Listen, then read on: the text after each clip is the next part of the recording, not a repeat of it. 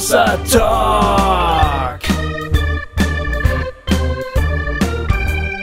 Jay und Goofy erklären die Welt. Liebe Freundinnen von Hossa Talk, herzlich willkommen zu dieser neuen, ganz besonderen Folge. Schön, dass ihr euch entschieden habt, uns zuzuhören. Ähm, wir sind selber ganz gespannt, was heute uns erwartet. Äh, ähm, wir haben uns einfach mal wieder so ein, ein ganz dickes Brett vorgenommen ja. zum Bohren.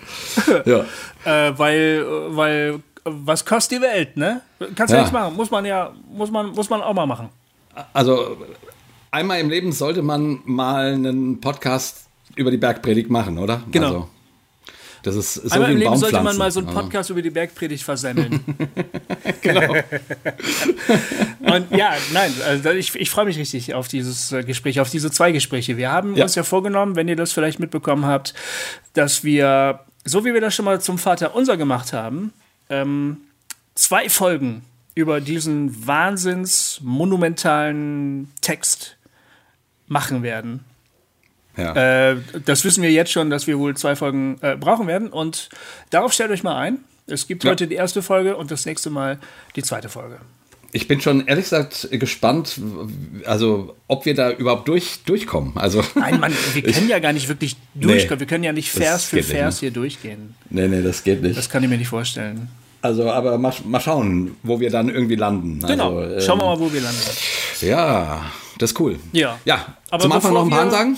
Ja, genau. bevor wir starten, haben wir noch äh, die eine oder andere Ansage. Genau. Sagst du mal? Ich wollte sagen, ähm, wir sind diesen Monat, also in der aktuellen Folge unserer Kollegen von Zwischenfunk ähm, zu Gast. Die könnt ihr also jetzt schon hören. Die ist schon äh, on air. Ähm, und dort sprechen die, die befragen uns, also äh, Gofi und mich sozusagen ähm, dazu, wie es gekommen ist, dass wir von, ich sag mal, äh, Homosexualität ist Sünde Menschen zu, hey, queer ist cool. Typen geworden sind.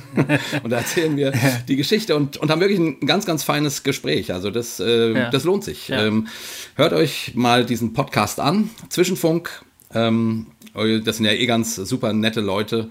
Und äh, die Folge ist, finde ich, echt richtig, richtig hörenswert mhm. geworden. Ja. Das war ein sehr schönes Gespräch. Und ich habe euch anzusagen, ähm, ihr, die ihr uns öfter hört, ihr kennt schon das Goofy-Gramm. Das ist ja mein montäglicher Start in die Woche, so ein Newsletter, wo ich irgendwas Schönes schreibe, was Schönes oder, oder mich begeistert hat oder was mich nachdenklich gemacht hat oder so. Irgendwas Gutes für, zum Start in die Woche. Den könnt ihr abonnieren bei gofi-müller.de. Jetzt gibt es ein, eine, eine weitere Folge, also die Gofi-Gramm wird sozusagen erweitert noch. Es gibt jetzt nämlich neuerdings auch das Gofi-Sin das was? ist ja Gofi-Sin. Es gibt das Gofi So ein Fan sein oder was? Es ist kein Fan sein, sondern es ist, ähm, es ist, äh, ihr kennt meine Steady-Seite. Und auf dieser Steady-Seite veröffentliche ich die Cobains Erben-Folgen und ähm, auch mal so, wann wir uns treffen zum, zum gemeinsamen Rumhängen und über Kunst reden und so. Und auf dieser Steady-Seite veröffentliche ich ab sofort auch Artikel, die sich rund um das Thema Kunst, äh, Pop, Glauben, Spiritualität drehen. Ich werde da also versuchen, genauso häufig äh, zu schreiben, wie ich das Goofy-Gramm schreibe. Das mache ich jetzt ja schon seit langer Zeit, immer regelmäßig jede Woche. Beim Goofy-Sin möchte ich auch gerne so regelmäßig schreiben. Da werde ich mal Bezug nehmen, vielleicht auf Folgen von Cobains Erben, nochmal so, ne? wenn irgendjemand was im Kommentar geschrieben hat, wo ich denke, oh, da sollte man echt mal ein bisschen nochmal drüber nachdenken. Das kommt ja oft cool. vor. Wir haben da ja auch sehr intelligente und sehr rege ähm, Hörerinnen. Total. Übrigens sollte man an dieser Stelle, könnten wir noch mal ganz kurz erwähnen, mhm. ähm, dass der aktuelle ähm, Cobains Erben-Talk ja der ist ja sozusagen die interne Fortsetzung von unserem Gespräch mit Michael Blume. Genau. Also äh, das äh, könnte man zumindest, haben wir auch schon äh, im Gespräch mit Michael Blume angesprochen und das haben wir auch verwirklicht. Das haben wir getan. der ist quasi auch schon zu hören. Der ist zu hören. Ähm, ja. Also nur mal so, wenn euch das Gespräch mit Michael interessiert hat und ihr, ihr das spannend fandet und gerade diese Geschichte rund um das jüdische Alphabet und diese Unterschiede und so weiter. Wir sprechen dort Wort im Bezug auf Kunst, aber überhaupt äh, im ganzen Bezug auf Wahrnehmung und Welt. Ähm, äh, und sowas äh, nochmal sehr intensiv bei Comments Erben drüber. Genau. Und im Gofi 7 wird es äh, weitere Texte geben. Man will ja vielleicht auch nicht immer nur hören, man möchte ja vielleicht auch mal wieder ein bisschen lesen. Ähm, und da gibt es eben verschiedene Aufsätze zum Thema Kunst und Glauben und Leben und bla, aber vielleicht auch mal Gedichte oder mal Bildbesprechungen. Ich habe mir auch vorgenommen, vielleicht hier und da nochmal mit einem Künstler oder Künstlerin zu sprechen und mir nochmal ein bisschen was erklären zu lassen, was die so machen.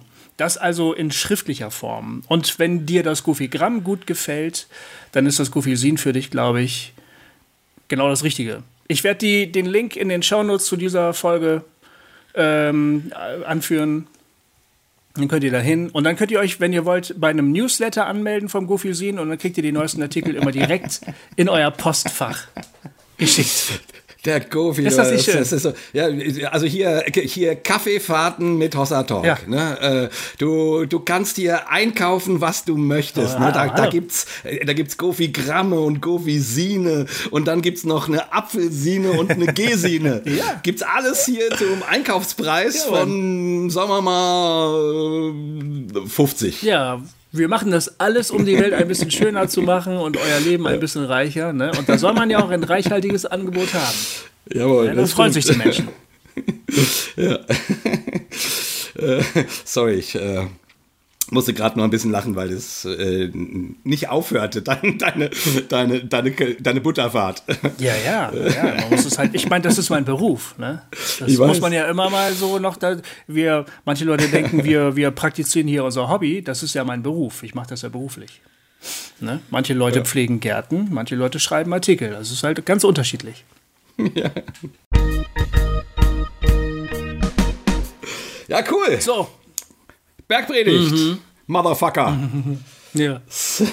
äh, ähm, irgendwie, vielleicht, äh, vielleicht nähern wir uns dem Thema erstmal ein bisschen biografisch, oder? Wie immer. Oh, okay, gerne. Ähm, ja. Äh, mhm. Bevor wir gleich so, wie, wie, was hast du für eine Geschichte mit diesem Text? Es ist ja nun mal einer der berühmtesten Texte des christlichen Glaubens, ja. würde ich mal so sagen. Ähm, und auch in der Bibel der, einer der berühmtesten. Ähm, ja, und sicher auch einer der zentralen Texte des Christentums. Ja, ne? Genau. Was ist, was ist deine Geschichte mit dieser ähm, Predigt auf dem Berge? Die begleitet mich ähm, mein ganzes Leben. Ähm, und sie ist in den letzten Jahren für mich immer wichtiger geworden, immer bedeutsamer geworden. Vor allen Dingen die Matthäus-Version. Nicht so sehr die Lukas-Version. Wir werden heute ein bisschen darüber sprechen, über die Unterschiede.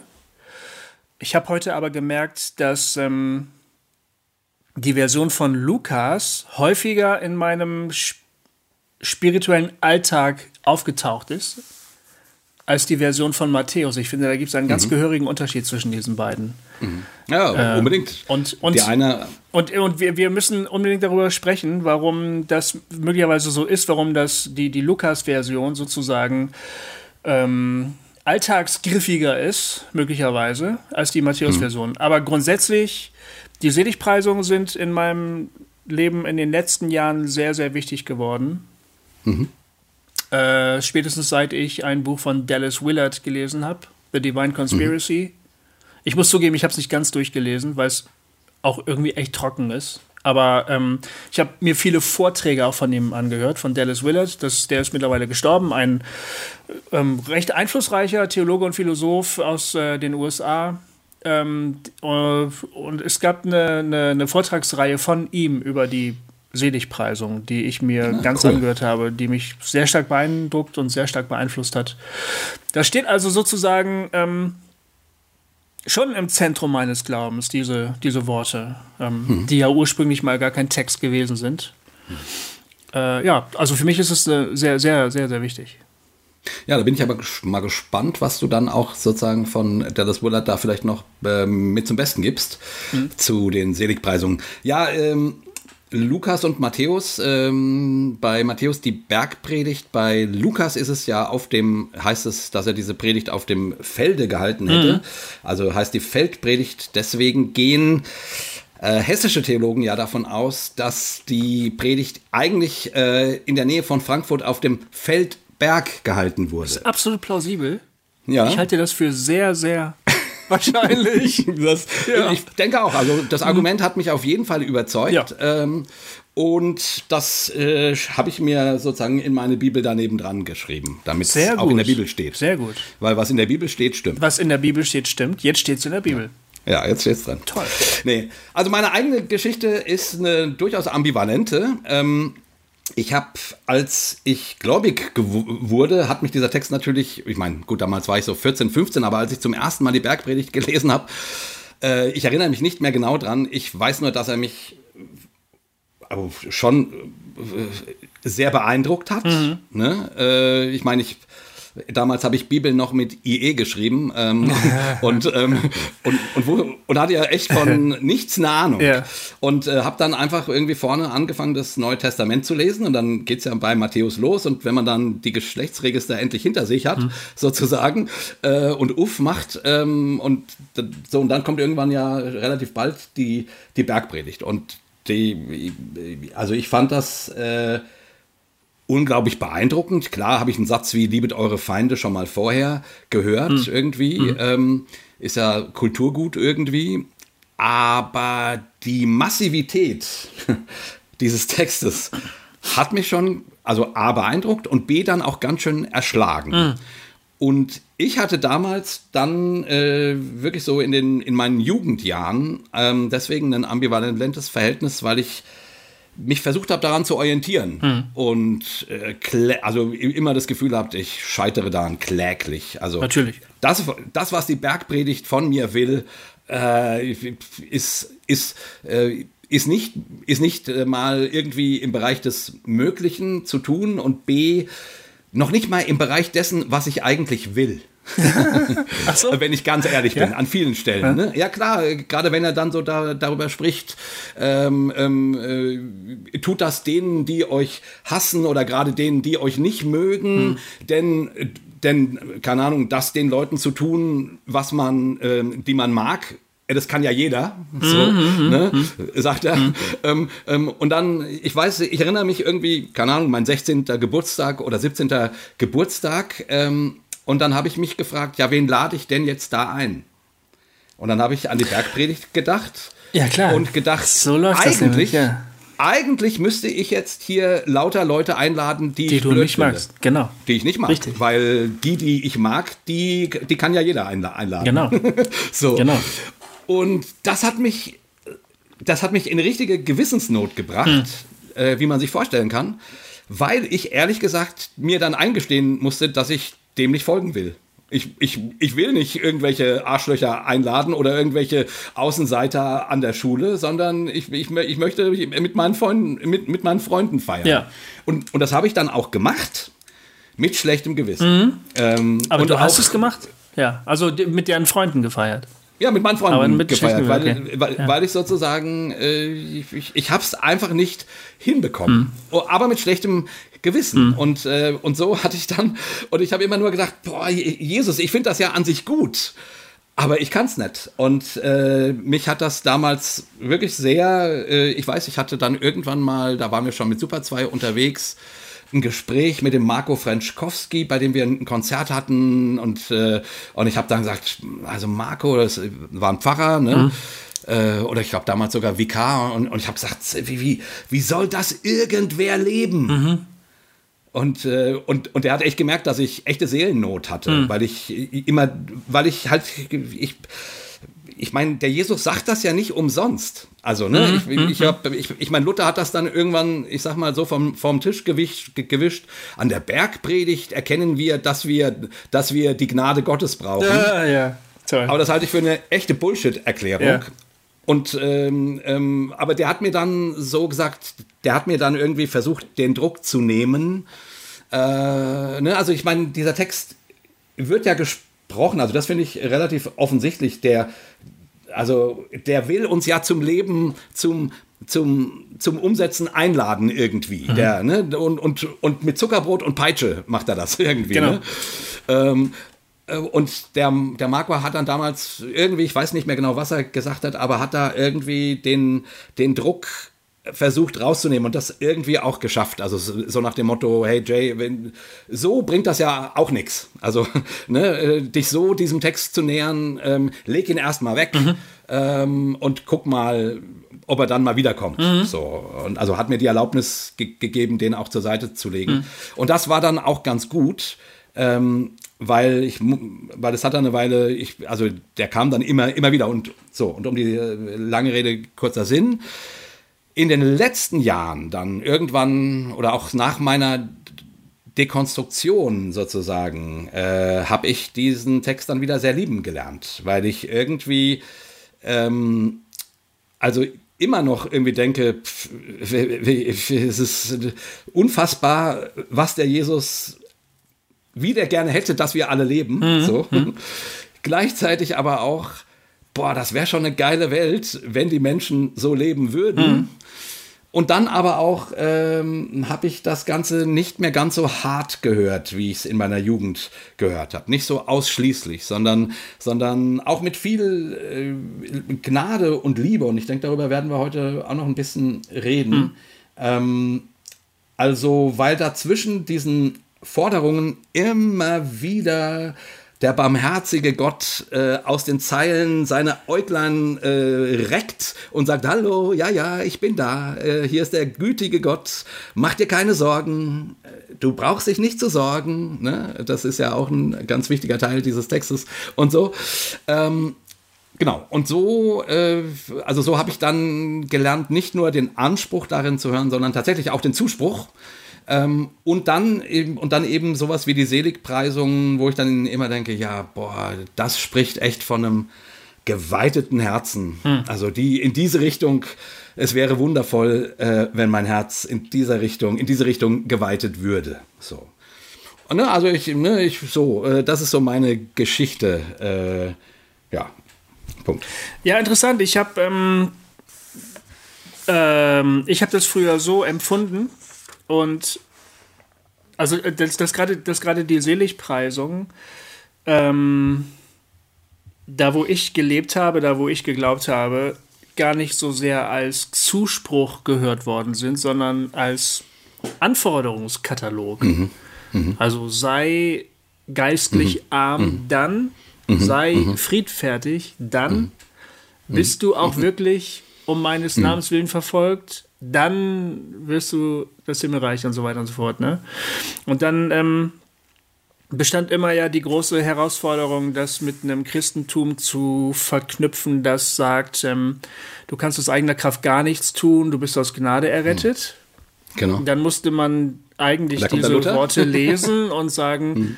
also bin ich das ja. Ich habe ja das Himmelreich ererbt und äh, so weiter und so fort. Und, und dann bin ich das ja, dann liest man das und dann bin ich geistig arm, muss ich dann ja wohl sein. Ne?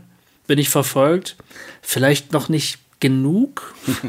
Selig so, sind die da ah, tragen. Jetzt verstehe ich es. Ah, ja. okay, also ich sollte vielleicht doch noch ein bisschen mehr leiden. Auf jeden Fall, ich bin ja eigentlich an Bord, ne, nach der Lehre, der, nach der reformatorischen Lehre. Aber, ja. aber das, und dann ähm, hat man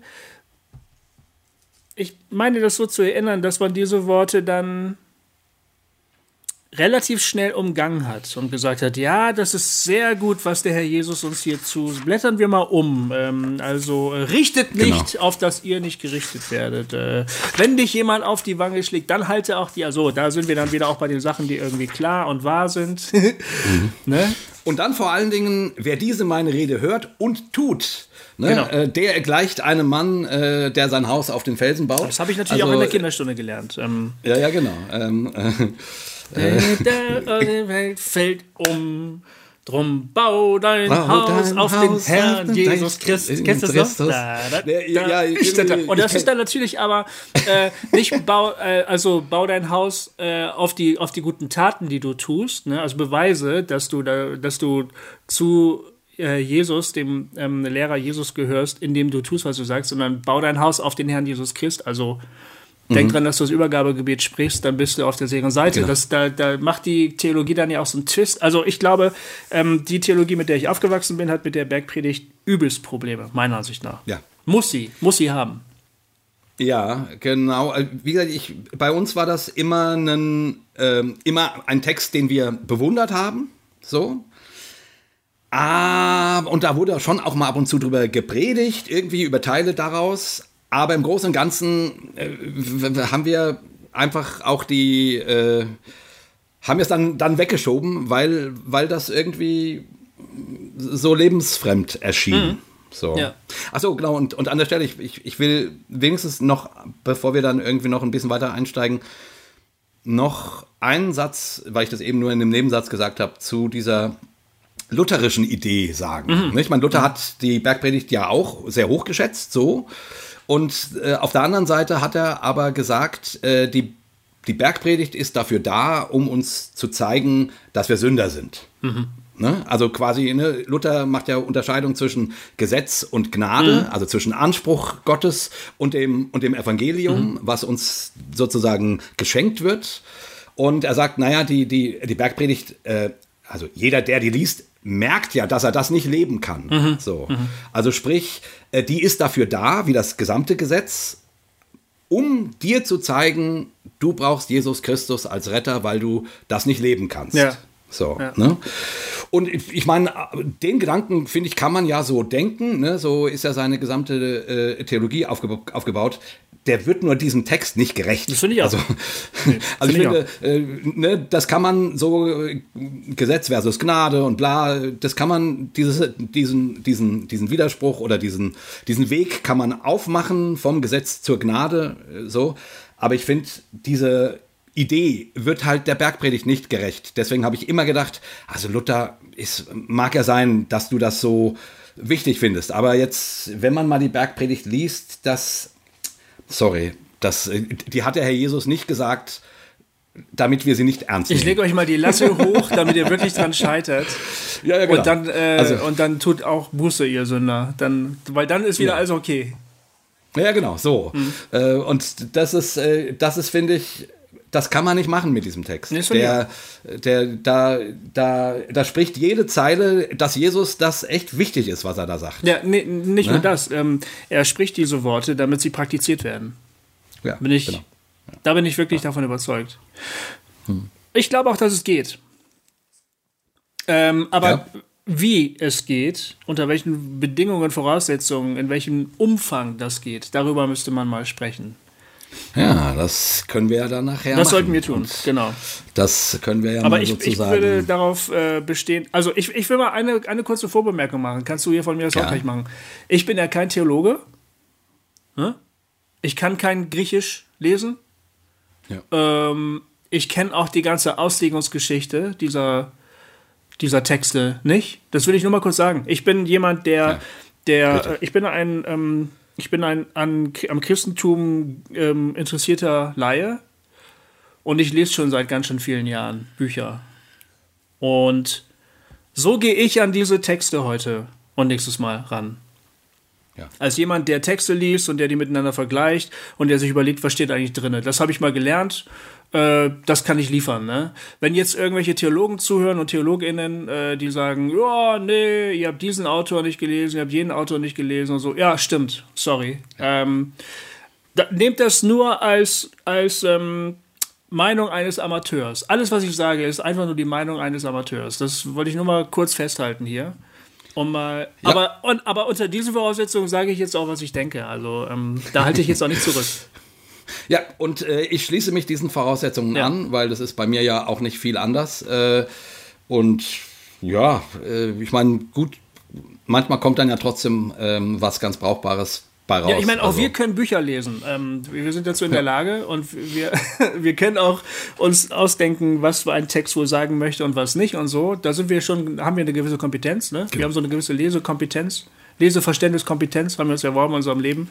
Was wir halt nicht haben, ist irgendwie eine, eine, eine universitäre Ausbildung in der Chose da. Ja. Das können wir nicht liefern. Und dann könnte es sein, dass wir das eine oder andere sagen, wo, wo ihr dann sagt, das habe ich aber mal anders gelernt. Und das kann gut sein und möglicherweise ist das ja auch falsch, was wir sagen. Ja. Okay, genau. Das wollte ich aber, das war mir ganz wichtig, das mal kurz vorneweg zu sagen. Ja, ich habe mir ein paar Gedanken zum, zum Aufbau der Bergpredigt gesagt. Ja, lass doch mal hören. Gemacht. Da bin ich aber, ähm, bin ich mal gespannt. Kann ich, kann ich das mal so ein bisschen äh, vortragen ja, irgendwie? Mhm, gerne. Ähm, also zum einen äh, finde ich erstmal äh, oder äh, reden wir erst über den Unterschied zu, zu Lukas? Nee. Also über welchen äh, über, den, über den Aufbau welches Textes äh, willst du denn gerne was sagen? Matthäus? Nee, Matthäus, ja, ja, klar, Matthäus, also Bergpredigt. Ähm, Achso, nicht äh, Feldpredigt, sondern Bergpredigt. Genau. Okay, äh, lass uns ja. doch mal, lass mal das kurz festhalten, ja? Wir unterscheiden jetzt zwischen Bergpredigt und Feldpredigt. Richtig. Und Bergpredigt ist, ähm, Bergpredigt ist das. Matthäus 5 bis 7. Genau, das ist Matthäus und Feldpredigt ja. ist Lukas. Genau. Ich halte ja ähm, als, als Amateur und Laie ich glaube ja, dass die Matthäus-Version näher am Original ist als die Lukas-Version. Ja, da sind sich die Theologen nicht ganz einig. Ja, das kann ich mir ähm, vorstellen, aber ich bin mir äh, einig mit mir selber. aber dazu kann ich zumindest auch, auch ein bisschen was sagen, okay. was ich äh, dazu weiß, ja. nämlich ähm, es gibt ja dazu verschiedene Theorien. Ne? Es gibt die, also, nee, fangen wir vorne okay. an. Es ist relativ äh, klar, dass sowohl Matthäus und auch Lukas, die beiden Autoren, das Markus-Evangelium als Vorlage mhm. hatten. Das ist das, da kann man sagen, das ist Fakt. Mhm weil du findest bei beiden so viele, äh, also lange Passagen, die zitiert sind. Die, die, die, das kann kein Zufall mhm. sein. Also die, die, die müssen die abgeschrieben haben. Das geht nicht anders. So, und dann natürlich auch andere verfremdet, aber eine ganze Menge wirklich eins zu eins. Also das ist, da, da ist die Theologie sich, würde ich sagen, zu 99,9 Prozent sicher. So. Dann ist die andere Frage, ähm, weil, die, äh, weil, die, äh, weil die drei Evangelien, Markus, ähm, Matthäus und Lukas, ja sehr viele Ähnlichkeiten haben, das sind ja die sogenannten Synoptiker, spricht man, ähm, und dann gibt es eben auch Gemeinsamkeiten bei Matthäus und Lukas. So. Mhm. Und da gibt es einmal die Theorie, dass, es, dass die beide eine sogenannte Logienquelle zur Vorlage hatten, wo, wo, wo Sprüche von Jesus drin, drinne waren, die die dann unterschiedlich verarbeitet haben. Der eine, und das könnte man dann eben an der Bergpredigt sehen, sozusagen Matthäus äh, und nach der Theorie wäre Lukas näher an dieser Quelle, weil das irgendwie knapper ist, so.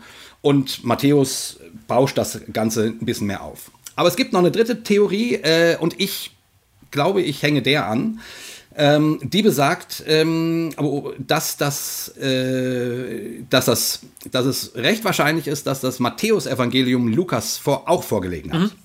Ähm, und sprich, Lukas ähm, dann zwar Matthäus durchaus verfremdet, wie er ganz viel verfremdet, äh, an unterschiedliche Stellen packt ne, ähm, ähm, und auch die Bergpredigt auseinanderschneidet. Aber eigentlich fast alles, was in der Bergpredigt bei Matthäus kommt, kommt im Laufe des Lukas-Evangeliums irgend, irgendwie. Ah, interessant. Also, was Lukas ja was Lukas ja ganz, äh, ganz viel macht, ist verdichten. Der, der, der, hat, der hat keinen ausufernden Stil. Der, der möchte die Dinge geradliniger haben. Der, der will sie knapper haben. Ich glaube, wenn ich das richtig in Erinnerung habe, spricht er auch das beste Griechisch von denen mhm. allen. So, ne? Also der, der, ist, äh, der ist auf Zack sozusagen. Weiß ne? man, was das für ein Landsmann gewesen ist, der Lukas? Ja, gut, es gibt ja diese Theorie, Lukas, der Arzt, ja. quasi der Companiero von Paulus. Ja, genau. Aber ob das so war, pff, äh, das weiß natürlich keiner wirklich. Okay. Ähm, ähm, äh, und also das ist ja quasi Legendenbildung, mhm. kann man sagen. Mhm. Äh, das wurde irgendwann von irgendeinem Kirchenvater mal behauptet mhm. und ist da damit natürlich nicht klar, ob das eine vertrauenswürdige Quelle ist oder nicht. Das weiß man nicht. So. Ja. Aber es ist auf jeden Fall klar, dass es ein sehr gebildeter Mann ist. Ja. Äh, ein, ein, sehr gebildeter Mann, der ein gutes Griechisch spricht und so weiter. Und ähm, genau, und da ist der Gedanke der, dass Lukas, also bei dieser Theorie, sowohl Markus als auch Matthäus vorliegen hatte. Mhm und dann eben ähm, so einen Text wie die Bergpredigt genommen hat und ihm das zu viel Text war mhm. oder mhm. auch äh, äh, aus inhaltlichen Gründen das Ding quasi an verschiedene Stellen gepackt hat. Und da e-, eben dann mit der Feldpredigt schon einen längeren Teil, aber dann auch nicht mehr. Mhm. So, das sind diese Gedanken dazu. Ähm, noch zum Unterschied zwischen den beiden, was ich ganz spannend finde. Ähm, daran merkt man auch, dass diese beiden Bücher wirklich äh, zwei verschiedene ähm, Publik Pub Publika, könntest du jetzt sagen. Publik Publika ich glaube, Publika. haben. Mhm. Ja, genau. Zwei verschiedene Publika haben. Ähm, das merkt man, also äh, bei Matthäus ist die Bergpredigt die erste Predigt, die Jesus hält. Also die, die Bergpredigt ist Jesus, ist Jesu Antrittspredigt. Ja. Und wenn man sich mit der Bergpredigt be beschäftigt, das werden wir auch noch tun, das ist ein, ein sehr jüdischer Text. Der, der beschäftigt sich sozusagen durchgängig, meines Erachtens, mit den zehn Geboten, würde ich sagen. So, ähm, kommen wir später vielleicht noch, noch zu. Und interessanterweise bei, bei Lukas ist die Antrittspredigt dieser, dieser schöne Text, äh, wo Jesus in der Synagoge diesen Vers aus Jesaja liest. Ja. Äh, wie heißt es da? Darum, der Geist des Herrn ist, auf, mir. auf mir und er hat mich gesandt, äh, das Joch zu zerbrechen, die Blinden sehen zu ja. machen und ein Gnadenjahr auszurufen genau. oder so, irgendwie so. Ich habe es jetzt nicht wortwörtlich, mhm. aber ihr, ihr wisst genau. das. Also sprich, bei Lukas ist die Betonung, da kommt Jesus der Befreier, mhm. der, der Heiler und auch bei Lukas ist überhaupt die, die, äh, der, der die Underdogs zu ihrem Recht führen wird, sag ich mal so. Ja. Und, und bei und bei Matthäus ist relativ klar, meines Erachtens, ist die Ausrichtung des ganzen Evangeliums, hier kommt der jüdische Messias, auf den wir so lange gewartet haben. Das stimmt, aber da würde ich gleich ähm, darauf hinweisen, dass das Thema der Gerechtigkeit bei beiden dadurch ganz ja. stark angesprochen ja, ja. wird. Und dann, dann macht Lukas das eben mit seiner Predigt in Nazareth in der Synagoge. Ähm, und die Bergpredigt äh, in, bei Matthäus spricht ähm, sehr stark über die Gerechtigkeit, über jüdisch verstandene Gerechtigkeit. Und man könnte dann beides so vielleicht ein bisschen als eine als eine Ouvertüre verstehen, ne? Ein Thema, ein Thema klingt an. Genau. Und es wird dann in der Folge, äh, sorry, ähm, ausge, ausgeweitet, ausgebaut, ja. ähm, ähm, variiert und so weiter und so fort. Genau, entfaltet. Entfaltet. Und es taucht dann natürlich immer wieder auf. Klar, und das ist eigentlich ganz interessant, dann, äh, was du gerade sagst, dann ähm, komponiert der Lukas eben auch sein Buch sehr stark. Also mit einer ganz, ja. mit einem ganz klaren Blick darauf, was er sagen möchte und wann er was sagen möchte und so. Also das ist offensichtlich, weil er wirklich äh, auch, auch vom Markus-Evangelium, also die Sachen hin und her schiebt. Mhm. Ne? Der äh, Matthäus übernimmt zum Teil äh, echt richtig kapitelweise so ungefähr Markus. Ja. Und, und Lukas schneidet auseinander. Also Lukas schneidet auseinander, setzt das eine dahin und das andere da, dahin und dann zwar manchmal tatsächlich wortwörtlich, aber es schneidet auseinander. Und es ist auch relativ deutlich, finde ich, dass die Leute, die Lukas anspricht, das ist das sind eher äh, Leute aus dem, aus dem Heidentum, aus dem, aus dem griechischen Sprachraum. Ähm, und, und Matthäus, äh, meines Erachtens, schreibt eindeutig für ein jüdisches Publikum. Ja. So. ja gut, und das führt mich dazu zu sagen, ähm, ich finde es plausibel zu sagen, die Version von Matthäus ist näher am jesuanischen Original, weil da spricht ein gesetzestreuer und gesetzesgläubiger Jude zu gesetzesgläubigen Juden. Der, das Setting ist total klar, ne? Wer hier zu wem spricht, da spricht nicht jemand, der eine, eine, eine Lebensphilosophie für die ganze Welt entwirft. Nee. Sondern das ist eine innerjüdische Angelegenheit, die da passiert. Und innerhalb des Judentums, das ich leider nicht besonders gut kenne, glaube ich, zündet dieser Text noch mal viel viel krasser, viel stärker. Das glaube ich auch. Und wird dadurch auch viel leichter als tatsächlich praktikabel empfunden, als wenn man da jetzt so mit mit heidnischen Augen. Wir sind ja Heiden, ne? Hm. Also kann man ja ruhig mal offen aussprechen. Also wir sind halt Heiden und keine und die sagen jetzt freundlicherweise äh, nicht Juden zu uns, aber wir sind ja eigentlich Heiden und ähm, wir haben eine vollkommen andere Sicht auf die Wirklichkeit und auf die Welt. Und auch der Lukas scheint, wie ich finde, eine etwas andere Sicht auf die Welt zu haben. Ja. Und ja. er schreibt auch für Leute, die nicht jüdisch denken.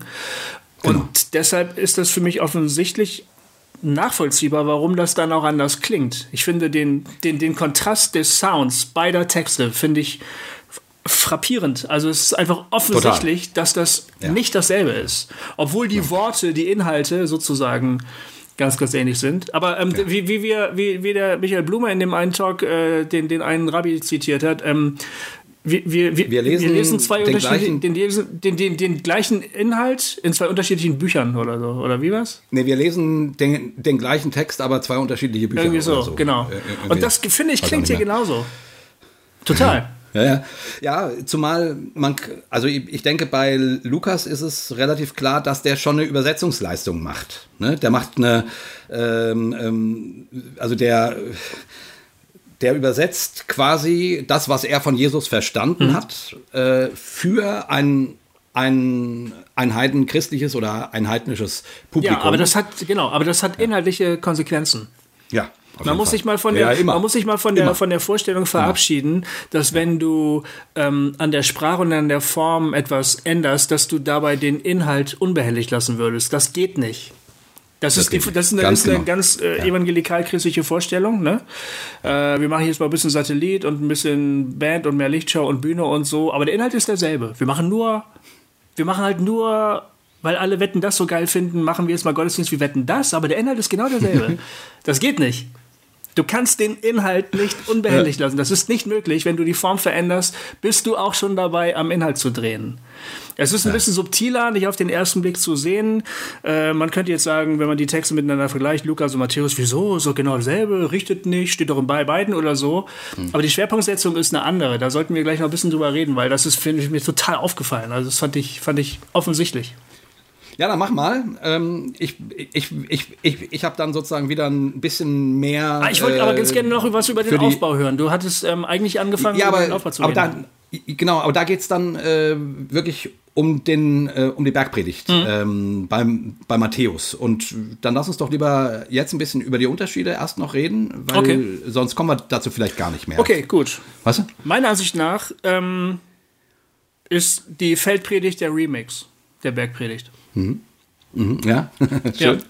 Ja. Und ja. ich glaube, die Bergpredigt. Und zwar der Trance. Remix. ja, das ist der Trance Remix, genau. ja. Ähm, ich habe mir das mal, ich habe mir das mal aufgeschrieben heute beim Arzt, als ich äh, darauf gewartet habe, von ihm behandelt zu werden. Hm.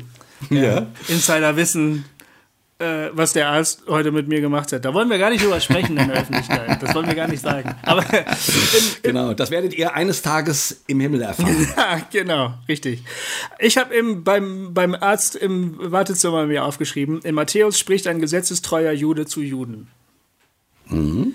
Lukas ist vielleicht ein Heide, aber zumindest ein, würde ich mal sagen, hellenisierter Mensch ich würde mal sagen, der, bei dem Lukas merkt man die hellenistische Bildung. Das heißt, also, nee, hör mal auf jetzt mit dem Scheiß, das nervt dich total. äh, die hellenistische Bildung, ja, ja. also die, das, das griechische Denken, ähm, auch, auch die, auch die, ähm, auch die Juden der damaligen Zeit bei, bei Jesus waren ja stark hellenisiert. Dagegen haben die Pharisäer zum Beispiel aufbegehrt. Die Pharisäer ja. waren eine Gruppe von, von gesetzestreuen, frommen Juden, keine äh, Religionsprofis, sondern, sondern sehr, sehr hingegebene religiöse Klein, ne? hm. Männer, ähm, die das umgetrieben hat, dass die Hellenisierung der damaligen jüdischen Gesellschaft so weit fortgeschritten war, dass sich das, das griechische Gedankengut so weit durchgesetzt hat. Das haben sie auch der, der, der Priesterkaste zum Vorwurf gemacht, ähm, mhm. dass sie sich haben sozusagen korrumpieren lassen. Es wäre jetzt also auch nicht verwunderlich, wenn der Lukas ein hellenisierter Jude gewesen wäre. Aber ja, der hat zum Beispiel, also, der, der atmet das, könnte man denken. Der, das, darin ist er aufgewachsen, deshalb ist er auch so gut sprachlich und so. Ja. Also Lukas ist ein hellenisierter Jude, sage ich jetzt mal, der als Hellenist versucht, die Botschaft des Juden Jesus zu verstehen und an andere Heiden zu vermitteln. Äh, haben wir alle schon gesagt. Er setzt deshalb Schwerpunkte, die besonders nachvollziehbar erscheinen, finde ich. Mhm. Also der macht Auszüge, der macht ein bisschen so, ein, so eine Compilation, genau. ne? So ein Best-of-Sampler ja. ist das, so ein, ja, ja, so ein genau. Mixtape. Die Feld, Feldrede ist eigentlich so ein Mixtape, würde ich sagen. Und ich finde, dadurch verschärft er viele Dinge aber auch noch. Die klingen Mhm. bei Lukas schärfer. Weil. Bei Matthäus finde ich es stark zu spüren, dass davon ausgegangen wird, dass die irdische Wirklichkeit und die göttliche Wirklichkeit parallel existieren. Das sind zwei Wirklichkeitsebenen, die sich permanent überlagern. Und ich finde das, was Jesus Cool, bei. Matthäus sagt, das sind manchmal einfach ganz klare Handlungsanweisungen, sozusagen innergesellschaftlich. Da sind ganz viele Anweisungen, also, oder was ist Anweisungen, Vorschläge, Vorschriften, wo er sagt, verhaltet euch untereinander so und so, damit es euch allen gut geht. Aber wenn du so dumm bist und das nicht tust, dann wird es dir schlecht gehen, aus nachvollziehbaren Gründen. Zum Beispiel, ähm, einige dich mit dem Typen, der dich vors Gericht zerrt, bevor er dich vors Gericht gezerrt hat. Weil wenn du es drauf ankommen lässt, wirst du verurteilt und dann kommst du aus dem Schuldturm nie wieder raus, du Idiot. Ne? Das hat Genau. überhaupt nichts mit Gott zu tun. Ja. Sowas gibt es bei Lukas nicht. Bei Ja. Lukas hat immer alles mit Gott zu tun Stimmt. und ja. ist, ähm, ich finde, diese, diese Wirklichkeitsebenen, die scheinen mir bei Lukas auseinander zu driften.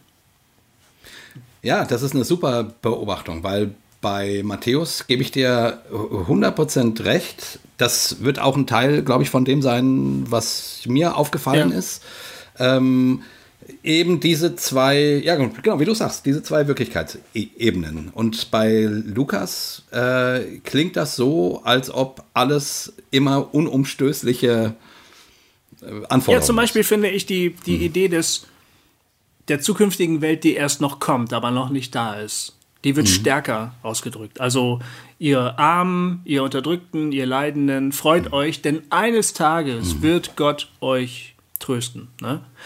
Die Seligpreisung bei Matthäus musst du nicht so lesen. Du könntest auch zu dem Schluss kommen, das könnte schon im Hier und Jetzt passieren.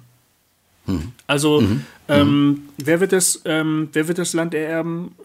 Äh, selig sind die Sanftmütigen, denn sie werden das Erdreich besitzen. Übersetzt Lukas, ne? Äh, sorry, Luther, Lukas, Luther. Ich habe ja hier, witzigerweise, da muss ich einmal darauf hinweisen, ich benutze das Neue Testament jüdisch erklärt. Ein ganz, ganz tolles Buch von der Deutschen Bibelgesellschaft herausgebracht. Kann man sich kaufen. Äh, jüdische ähm, Theologinnen und Theologen ähm, geben ihre Kommentare dazu. Und ich finde es geradezu irgendwie abgefahren, dass die jetzt die Luther-Übersetzung von dem alten Antisemiten ausgerechnet benutzen. Entweder ist es, also ich glaube, es ist so ein, ähm, so ein posthumes Fuck-off an Luther, glaube ich persönlich. Der wollte die verbrennen alle und äh, jetzt sagen sie, nee, weißt du was, wir kommentieren deine Bibel, Arschloch. Genau. das finde ich einfach großartig. Ja, und es, und es passt irgendwie auch so zum jüdischen Humor. ne? Ja, keine Ahnung, es ist irgendwie so. Nee, nee, nee, nee, Genau. nee. Ja, du bist tot. ähm, ja, ähm, jedenfalls hier, äh, Luther schreibt, selig sind die Sanftmütigen, denn sie werden das Erdreich besitzen. Ne? Erdreich, äh, da steht, soweit ich weiß, ähm, Eres. Oder das müsste man auf Hebräisch mit Eres übersetzen. Das ist eigentlich das Land. Ne? Und das ist ein Anklang an einen Psalm. Die Sanftmütigen werden das Land ererben. Da wird mit Land natürlich Israel oder, oder Zion gemeint. Ne? Oder das, ist das verheißene Land. Da, wenn man das jetzt universalistisch liest, also so für die ganze Welt, die ganze Christenheit, wir alle, wir Heiden auch, dann bietet sich Erdreich irgendwie an. Aber ich glaube ja persönlich, im jüdischen Kontext, Jesus der Jude spricht zu Juden, der redet meiner Ansicht nach von Eres Israel.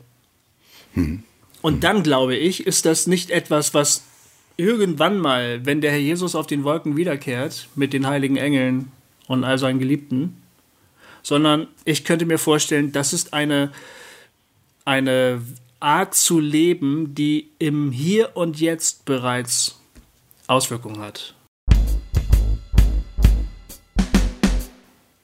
Ja, also ich gerade auch die Seligpreisungen, ich meine, ich habe immer das Empfinden, da geht es um, um eine Art,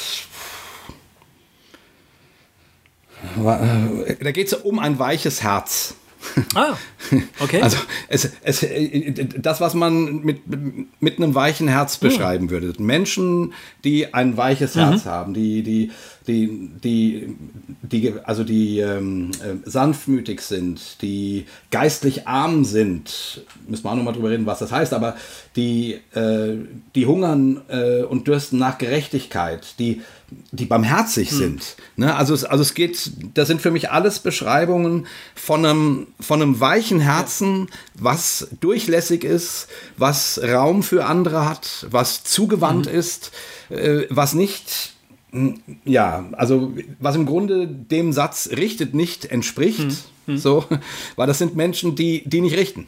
Die, die, die, die, die, die, ne, also die haben ein, ein weiches ja. Herz. So, ähm, ähm, ähm und von daher ist, ist, ist das für mich total weltlich. Hm. Also aufs, aufs Hier und Jetzt ausgerichtet. Ich meine, ja. im, im Himmel, äh, da haben wir hoffentlich diese ganzen Probleme nicht ja. mehr. die, die unsere Herzen hart machen, die uns unbarmherzig werden lassen, die dazu führen, dass wir Krieg führen und nicht Frieden mhm. stiften. Mhm. Ähm, und mhm. so weiter. Also äh, von daher, also nur als, als Zustimmung zu dem, ähm, jetzt, jetzt nicht unbedingt direkt auf den jüdischen Kontext bezogen, dazu kann ich einfach zu wenig sagen, aber für mich spricht dieser Text ja von einem, von einem ähm, von einer Schau eines Inneren, eines inneren Menschen, der frei ist, der weich ist, der sanft ist, der zugewandt ist, der diese ganzen Soft Skills lebt. Ja. Weißt ja. Äh, ich finde aber, dass dieser Mensch auch ein cleverer Mensch ist. Das ist, ähm, wir haben uns antrainiert, die ähm, Bergpredigt als so ein altruistisches Manifest zu lesen. Also jemand, mhm. der so ganz und gar überhaupt nicht auf das eigene achtet, sondern grundsätzlich immer nur auf das achtet, was des anderen ist. Und die Feldpredigt bei Lukas, die klingt tatsächlich so. Aber die Bergpredigt bei Matthäus, da klingt viel stärker noch raus, weil wenn du das tust, geht's dir gut. Achte mhm. doch darauf, was dir und deiner Community gut tut. Also mhm. zum Beispiel diese, du hast gerade die, diese, diese Richtet-Stelle zitiert, ne? Mhm. Richtet nicht, damit ihr nicht gerichtet werdet. Denn wie ihr richtet, werdet ihr gerichtet werden. Lukas sagt, so werdet ihr von Gott gerichtet werden. Hm, richtig. Macht Jesus aber nicht in, bei Matthäus. Der sagt ja. ja einfach, da werdet ihr auch so gerichtet werden. Mit welchem Maß ihr messt, wird euch zugemessen werden. Und es ist völlig unklar, ob damit Gott gemeint ist oder die Mitmenschen. Aber dass es die Mitmenschen sind, liegt auf jeden Fall nah, finde ich. Weil mhm. logisch mhm. ist das, mhm. wenn du zu jedem mhm.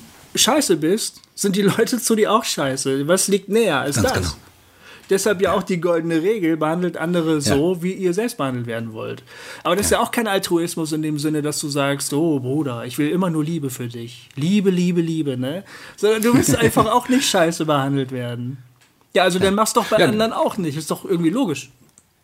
Das ist ja auch das ganze Argument der goldenen Regel, wie, wie Jesus sie, sie ja. formuliert. Er formuliert sie ja genau. positiv. Genau. Er, er sagt ja nicht, das, was ihr nicht wollt, dass die Leute euch tun, das tut ihnen nicht, sondern er sagt, das, was du möchtest, was man dir tut, tu den ja. Menschen. Also sprich, äh, wenn du möchtest, dass es die Menschen freundlich zu dir sind, ja dann, ja dann sei freundlich. Das ist, dann werden sie freundlich genau. sein. Wenn du äh, möchtest, dass man dir was leiht, dann, dann leih Menschen. Ja, was, und weißt ne? du, und äh, äh, auch dieser Vers, äh, bittet, so wird euch gegeben, suchet, so werdet ihr finden. Ne?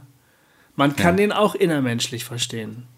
Das ist mir allerdings mhm. auch erst jetzt bei der Vorbereitung auf unser Gespräch ah. aufgegangen. Und ich finde das irgendwie echt entspannt, ne?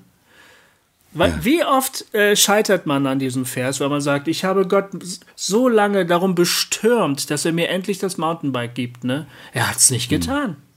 Dabei steht er doch, bitte so wird mhm. euch gegeben, ne? Ja. Und dann habe ich Gott darum gebeten, dass er mir das neue Auto schenkt, hat er auch nicht gemacht. Dann wollte ich, dass meine Fußballmannschaft gewinnt. Ich habe ihn gebeten, hat er nicht gemacht. Er macht das ja. nie. Aber wenn man sich ja. einfach nur mal vorstellt, Jesus sagt einfach nur, sei doch mal so äh, schlau und ein bisschen demütig und frag jemanden, ob er dir helfen möchte. Ne? Hm. Frag ihn doch mal, du wirst cool. erleben, dass dir geholfen wird. Ja. Ich finde cool, das total ja, das, naheliegend. Das ist, Ja, ja, ja, ja, ja. Finde ich auch, äh, ne, das, was du jetzt gerade sozusagen aufgemacht hast, das waren dann alle, alles so Probleme, die ich als Jugendlicher mit diesem ja, Text hatte. Äh, Eigentlich ne, jeder, den ich, ich kenne, würde ich mal sagen. Ja. ja wo ich immer gedacht habe, oh Gott, äh, ja, klingt ja alles super, mhm. aber wie gesagt, wer kann das leben genau. und, äh, und bla bla bla und dann, dann ist ja auch ganz schnell, äh, dann hast du nicht genug gebittet äh, oder du lebst dann halt nicht heilig genug, damit das eintrifft und so weiter. Ne? Also es sind ja dann gleich die Erklärungen ja, genau. da. Und zumindest ist jetzt dein Gedanke mal ein ganz anderer. Ja. Den habe ich noch nie gehört. Genau, man muss jetzt ähm, noch den Vers 11 hinzufügen. Ähm, wenn ihr, die ihr doch böse seid, dennoch euren Kindern gute Gaben zu geben wisst, wie viel mehr wird euer Vater im Himmel Gutes geben, denen, die ihn bitten? Dann kommt der Vater im Himmel halt doch wieder ins Spiel. Und das führt mich halt zu der Beobachtung, dass das einfach alles immer parallel ist. Dass man das nicht so ja, genau. ohne weiteres auseinanderzerren kann. So. Der Vater ja. im Himmel ist damit irgendwie involviert, wahrscheinlich in der Aktion. Und es schadet ganz sicher nicht, auch mal ein Gebet loszuschicken oder ihn um irgendwas zu bitten. Ganz bestimmt schadet das nicht, ne? Aber das konzentriert Nö. sich nicht allein auf diese äh, vertikale Beziehung so. Sondern ja. das ist eben auch horizontal gedacht, glaube ich. Ah, spannend. Und das ist spannend. irgendwie voll geil, weißt cool. du, da macht es auch irgendwie, finde ich, mehr Spaß, diesen Text zu lesen, meiner Sicht nach. Ja, also zumindest, wie gesagt, ich habe keine Ahnung, ob ich den schon jemals so intensiv quasi mit, mit dem, was du gerade vorschlägst, gelesen habe. Ich bin mal gespannt, was dann passiert. Ähm, genau. Aber von der Grundrichtung ist es auch ein bisschen mein Gefühl, dass es so ist. Also ich hätte das jetzt äh, nicht auf äh, Bitte, so wird euch gegeben ähm, übertragen. Mhm. Ne? Auf den Gedanken bin ich tatsächlich noch nie gekommen. Aber gut. Ich frage ja. mich halt, ob die damaligen ZuhörerInnen, es hat übrigens auch damals schon ZuhörerInnen gegeben, das wussten die nur noch nicht, von sich selber. Ja. Aber die hat es damals ja. auch schon gegeben. Ne? Ähm, hm. Das nur an Nee, ich sag den Namen jetzt nicht, aber, aber ähm, das wollte ich nur mal kurz festhalten. Es hat auch damals schon ja. jüdische ZuhörerInnen gegeben. Das war nur noch nicht bekannt. Ich glaube, noch nicht mal Jesus wusste das. Egal. Ähm, ja. äh, die damaligen ZuhörerInnen, ich frage mich, ob die das äh, vollkommen selbstverständlich so verstanden haben. Weil das, weil das vielleicht einfach nahe lag im damaligen Kontext. Ja, damit kommen wir ein bisschen zu, zu meinen mhm. Gedanken dazu, weil ich glaube auch, dass die Bergpredigt äh, viel weniger äh, im, im, im, im Sinne, wie wir, wir sehen die ja tatsächlich wie so ein Berg, wie so ein Klotz, der auf dich zurollt ja. und, und du und dann boah, vom Töten, vom Ehebrechen, vom Schwören äh, und also so, ne? Und wir sehen das als so ein Riesenprogramm äh, was nun umgesetzt werden muss. Ich, äh, also meines Erachtens ist das sozusagen, ähm, oder was Matthäus hier auch macht, ne, eben weil er ja Jesus als den, als den, als den, als den Messias, auf den die Juden schon so lange warten, äh, zeigen möchte. Ne? Ähm, äh, deswegen ist in seiner Antrittspredigt ähm, bringt er den Kommentar von Jesus zum jüdischen Gesetz. Mhm.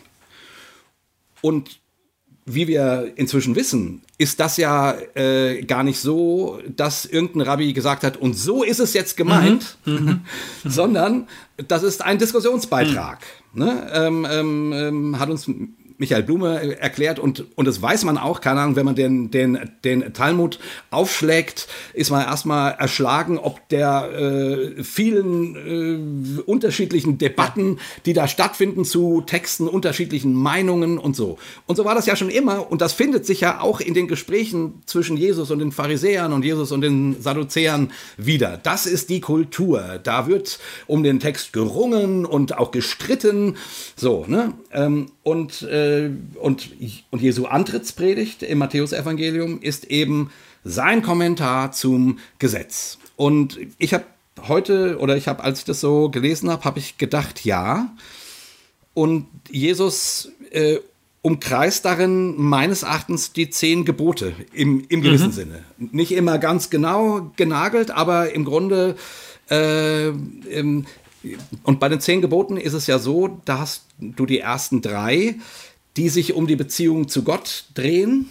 So, ne, äh, du sollst keine anderen Götter haben, ähm, du sollst dir kein Bildnis machen, ähm, du sollst den Namen deines Herrn nicht missbrauchen. Ah nee, äh, Bildnis machen gehört zum ersten hm. Gebot. Ähm, ähm, äh, zweites, du sollst den Namen deines Gottes nicht missbrauchen und du sollst den Feiertag mhm. heiligen. Das sind die die gottorientierten drei Gebote. Und, und dann kommen, äh, du sollst Vater und Mutter ehren, nicht töten, du, du sollst nicht Ehe brechen, du sollst nicht stehlen, du sollst nicht falsch Zeugnis reden, du sollst nicht begehren deines nächsten ähm, Haus und dann auch nicht und dann auch nicht mehr deines nächsten Frau und so weiter und so fort. Ähm, und meines Erachtens, was Jesus hier macht, ist, äh, also die, die zehn Gebote gehen das linear durch und Jesus springt hier hin und her. Hm. Ähm, immer mal von einem zum anderen. Und dadurch hat der Text ein bisschen was so für mich so wie ein Einatmen und Ausatmen. Hm. Also das geht nach innen ne? ähm, ähm, und dann geht es nach außen. Also deswegen habe ich gesagt, das klingt so ein bisschen an wie das, was du beobachtet hast mit diesen zwei Welten, die ineinander greifen, ne? die göttliche und die, und die hm, weltliche. Hm. Und äh, in, meinem, in, in, meinem Bild ist das Einatmen sozusagen das Innere. Äh, hier diese, also es geht mit den Seligpreisungen los, sozusagen eine Idee davon, wie wie ein gesundes Herz aussieht. Mhm, so. Mhm. dann, dann, dann geht es, äh, dann geht es dann geht es ans Ausatmen und es wird gesagt, ihr seid das Salz und das Licht der Welt. Also die Welt soll was von euch haben. Ihr seid nicht für euch hm. da, hm. Ähm, sondern ne, mhm. so. Und dann geht es um die Frage, was ist das Gesetz? Also sprich, äh, dann spricht Jesus über die, über die, über das Innerste äh, des jüdischen Glauben sozusagen. Ähm, und dann geht es dann direkt um das erste Gebot eigentlich. Du sollst keine anderen Götter, Götter haben, du sollst dir kein Bildnis hm. machen. Äh, kein Jota wird weichen von von diesem, äh, von diesem Wort, von diesem Gesetz. Ähm, ähm, ähm, das wird nicht vergehen. Das ist, das hat Bestand sozusagen. Und dann geht es wieder zum Ausatmen. Ähm, dann spricht er, was, äh, was das Gesetz bedeutet, dass wir nicht töten sollen. Ähm, dann spricht er darüber, was es bedeutet, nicht Ehe zu brechen, also das sechste Gebot. Dann geht es äh, geht's zum, zum Nicht-Schwören. Und meines Erachtens geht es, wenn man sich das genau anguckt, kann man dabei, äh, geht es im Grunde darum, den Namen deines Gottes nicht zu missbrauchen. Hm sozusagen. Das ist das zweite Gebot. Ähm, ähm, äh, genau. Ähm, und dann äh, und dann geht es wieder weiter. Also man könnte sagen, das hat wieder was mit mit dem Göttlichen mhm, zu tun. Mhm. Also wie, wie, wie, ne, ich meine schnell ja, Durchlauf. Ja. Ne? Ich, ich, ich, lese immer so ein bisschen mit. Ähm, kleiner ja, Tipp an alle HörerInnen, ähm, das ist sinnvoll. Ich finde es total interessant, was du gerade erzählst. Und ich, ich versuche das immer so am Text so, so mitzugehen. Ja. Ist geil. Ja, genau. Und, äh, und dann ähm, und, und aber auch ein Stück weit äh, klingt, finde ich, darin auch dieses nicht falsch Zeugnis geben an, mm. ne? Ähm, ähm, in, dem, in diesem ganzen Absatz übers Schwören, also dass man nicht schwören soll, sondern, sondern euer Ja sei ein Ja und euer Nein sei ein Nein, also redet nichts Falsches, so. Dann geht's weiter ähm, zu im Grunde äh, zu der Frage, äh, ja, im Grunde, dass der andere zuerst kommen soll. Also, ne, das ist hier bei in meiner Bibel übersch überschritten, überschrieben mit ähm, vom Vergelten. Ach so. Ne, ihr habt gehört, dass gesagt worden ist, Auge um Auge, Zahn ja. um Zahn. Ähm, und dann geht es darum, du sollst dem Bösen nicht widerstreben, sondern du sollst deine andere Wange hin, hm. hinhalten und auch den Mantel geben und so weiter. Also es geht irgendwie um diese innere Einstellung, dass, äh, dass du nicht bei dir hängen bleiben mhm. sollst. Mhm. So. Und, äh, und da sind wir eben quasi äh, beim, beim siebten Gebot, du sollst nicht stehlen, ähm, aber auch bei äh, Gebot 9 und 10, also nicht begehren Haus und die Frau und so weiter. Ne? Ähm, und dann geht es wieder zum Einatmen, wenn es um die Feindesliebe mhm. geht.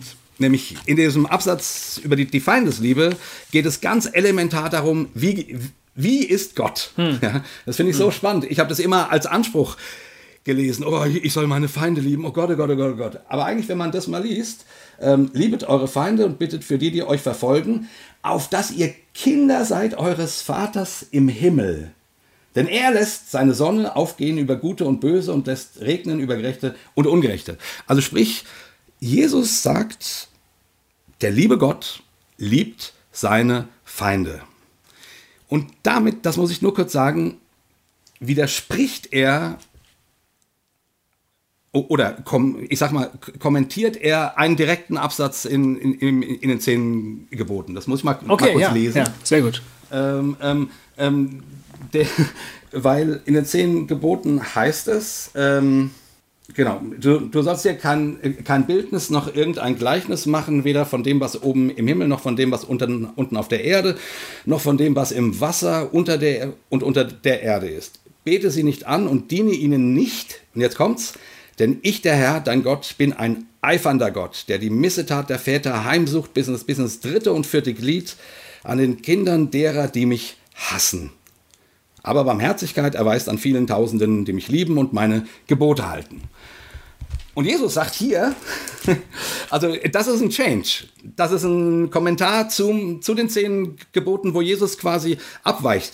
Bisher könnte man sagen, ist sein Kommentar, wenn es um das Töten geht, eher so, dass er sagt, nein, nein, nein, also es geht nicht nur um, um Leben nehmen, sondern schon, wenn du, wenn du deinem Bruder zürnst, äh, bist du auf dem Weg, äh, ein Mörder zu werden. Also da geht es eher um eine Verdichtung. An der Stelle, wenn es um das Gottesbild geht, meines Erachtens, äh, ist, also, äh, und, und, und deswegen halte ich das für so wichtig, ist der Kommentar von Jesus, der Vater im Himmel lässt die Sonne aufgehen über Gute und Böse. Der verfolgt sie nicht bis ins dritte und vierte Glied. Das macht er nicht. Also der, der, der, der, äh, und wir sollen unsere Feinde lieben, damit, damit wir genau Kinder von diesem Vater sind. Ne? Also jetzt nach den zehn Geboten könnte man ja sagen, okay, wenn, wenn, wenn einer was falsch macht, dann sind wir Kinder dieses Vaters, wenn wir den niedermachen. So, weil der, der macht ja. das ja auch. Also könnte man jetzt sagen, ist ein bisschen weit übertrieben. Na gut. Also hier sind wir wieder beim Einatmen. Es geht um Gottesbild und um die Frage, wie ist Gott? Moment, ich finde das ganz kurz, äh, das finde ich überhaupt nicht übertrieben. Sondern es ist eine ja. ganz alte, archaische Gottesvorstellung. So haben so haben Menschen im Namen ihres Gottes, wie auch immer er geheißen hat, äh, getötet. Genau so. Und mein Gott will deinen Tod und deshalb gebe ich dir jetzt deinen Tod. Und damit bin ich meinem Gott ganz nah. Das ist eine vollkommen, ja, vollkommen ja, nachvollziehbare, vollkommen logische Haltung, genau. die, die er hier konterkariert. Ja. Genau, genau. Und, und auch das, also im, im, ähm, im Ersten Testament, in der jüdischen Bibel, tauchen ja tatsächlich beide Gedanken auf. So. Ich fand es nur, nur, witzig, wenn man das, äh, wenn, man, wenn man die Bergpredigt als Kommentar zu den zehn Geboten liest, dann ist hier auf jeden Fall relativ deutlich, dass Jesus einen anderen Schwerpunkt legt. Und zwar einen wichtigen, inhaltlichen anderen Schwerpunkt. Das finde ich zumindest, zumindest spannend. Okay, dann geht es wieder zum Einatmen. Es geht um das Almosen geben ähm, und um die Frage, wie man das machen soll. Und dann geht es wieder zum Einatmen, äh, wenn es dann um, um, das, um, um das, das Gebetsleben geht, dass man quasi das nicht als Show vor Menschen leben soll und wie man das machen soll mit dem ins Private gehen ähm, und dann das Vaterunser. Ne? Also es geht wieder sozusagen um die Gottesbeziehung, wieder um die Frage, wer ist Gott? Das stimmt, aber so fällt dir auf, dass die Gottesbeziehung immer auch äh, politische Implikationen hat. Immer. Also das mit den Schuldenlegern zum Beispiel. Ne? Ja, vergib uns ja. unsere Schuld, wie auch so, wir vergeben du? Mhm. unseren Schuldigern. Ja. Also denen, den Menschen, die uns was schuldig sind, auch ganz schlicht monetär schuldig sind. Es geht hier auch wirklich um wirtschaftliche Schulden. Ne? Es hat immer einen gesellschaftlichen genau. Bezug eigentlich. Also ich, also mir scheint das auch nicht streng getrennt zu sein. Es geht immer auch mal wieder. Ich will das nur sagen für uns, die wir Nachkommen von Pietisten sind. Ja, also, und für ja. die Einatmen und hm. Gottesbeziehung immer was Innerliches sind, was abgeschirmt ist von der Welt da draußen. Das ist unsere äh, religiöse Tradition, in der wir aufgewachsen sind und von die wir alle irgendwo noch sitzen haben. Ganz egal von welchem Straßenmissionar oder Baptistenpastor wir jemals irgendwie ins, durch das Wasser gezogen worden sind, ist scheißegal. Aber diese Art von, von pietistischer Denktradition steckt uns allen, die wir irgendwie evangelisch ja. unterwegs sind, in den Knochen. Und deshalb ist die Gottesbeziehung, das Innere, ist immer irgendwie so ganz ich für mich, ich und mein Herr Jesus, so, ne? Und äh, ich finde das total nachvollziehbar und richtig, was du sagst und total gut. Und das ist mir noch überhaupt gar nicht aufgefallen. Nichts was von dem, was du gerade gesagt hast, finde find ich spitze. Ja. Ich will nur darauf hinweisen, dass das Einatmen auch immer Implikationen ja. für die Gesellschaft hat. Ja, ganz genau. Ne? Also das, ich meine das auch nicht als eine strenge äh, Trennung, sondern irgendwie, ich habe das Gefühl, er, er hangelt sich so durch, durch den Dekalog ja. ähm, und, und eben ja eben auch nicht linear, ne? er springt. Mhm. Ne? Ähm, und aber, aber es geht immer wieder, zumindest auch, also vom, vom nach außen geht es dann wieder zum nach innen. So. Und du hast vollkommen recht, das Innen äh, ist unter Umständen auch Außen. Ne? Es geht ja hier sozusagen auch, auch, auch die frommen Regeln, ne? dass man nicht vor den Leuten. Ja, es hat Auswirkungen so. auf das Außen. Immer. Ja, total. Ja. Total. Hm. Total. Genau, und um es schnell fertig zu machen, äh, es geht dann quasi, ach so, genau, ähm, ähm, Gebet und Fasten äh, ist natürlich dann irgendwie auch erstes und zweites Gebot, aber auch das dritte Gebot, auch wenn es hier nicht um den, um den Feiertag mhm. geht, explizit, aber worum geht es beim Feiertag? Man soll den für mhm. Gott feiern. Und Jesus spricht hier da darüber, wie man seine Beziehung zu Gott leben soll. Also im Grunde ist das meines Erachtens dennoch, hat das was sozusagen mit dem Feiertagsgebot mhm. zu tun, sozusagen. Ja, äh, dann äh, Schätze sammeln und sorgen und dann wieder, also könnte man sagen. Du sollst nicht begehren, ähm, oder? Ist es. Genau. Ja, ja, genau. Du sollst nicht, mhm. nicht begehren. Ähm, und dann geht es wieder um, um die Frage, wo, wo dein Schatz ist, ist auch dein Herz. Und um das Sorgen, da sind wir wieder beim ersten und zweiten Ge mhm. Gebot. Dann geht es zum, zum Richtet nicht. Das steht so, finde ich, auf, auf, auf beiden Seiten irgendwie, also auf beiden Füßen irgendwie. Ähm, ich, ich, will jetzt nicht zu lange machen, ich mache es jetzt mhm. echt schnell. Ähm, ähm, und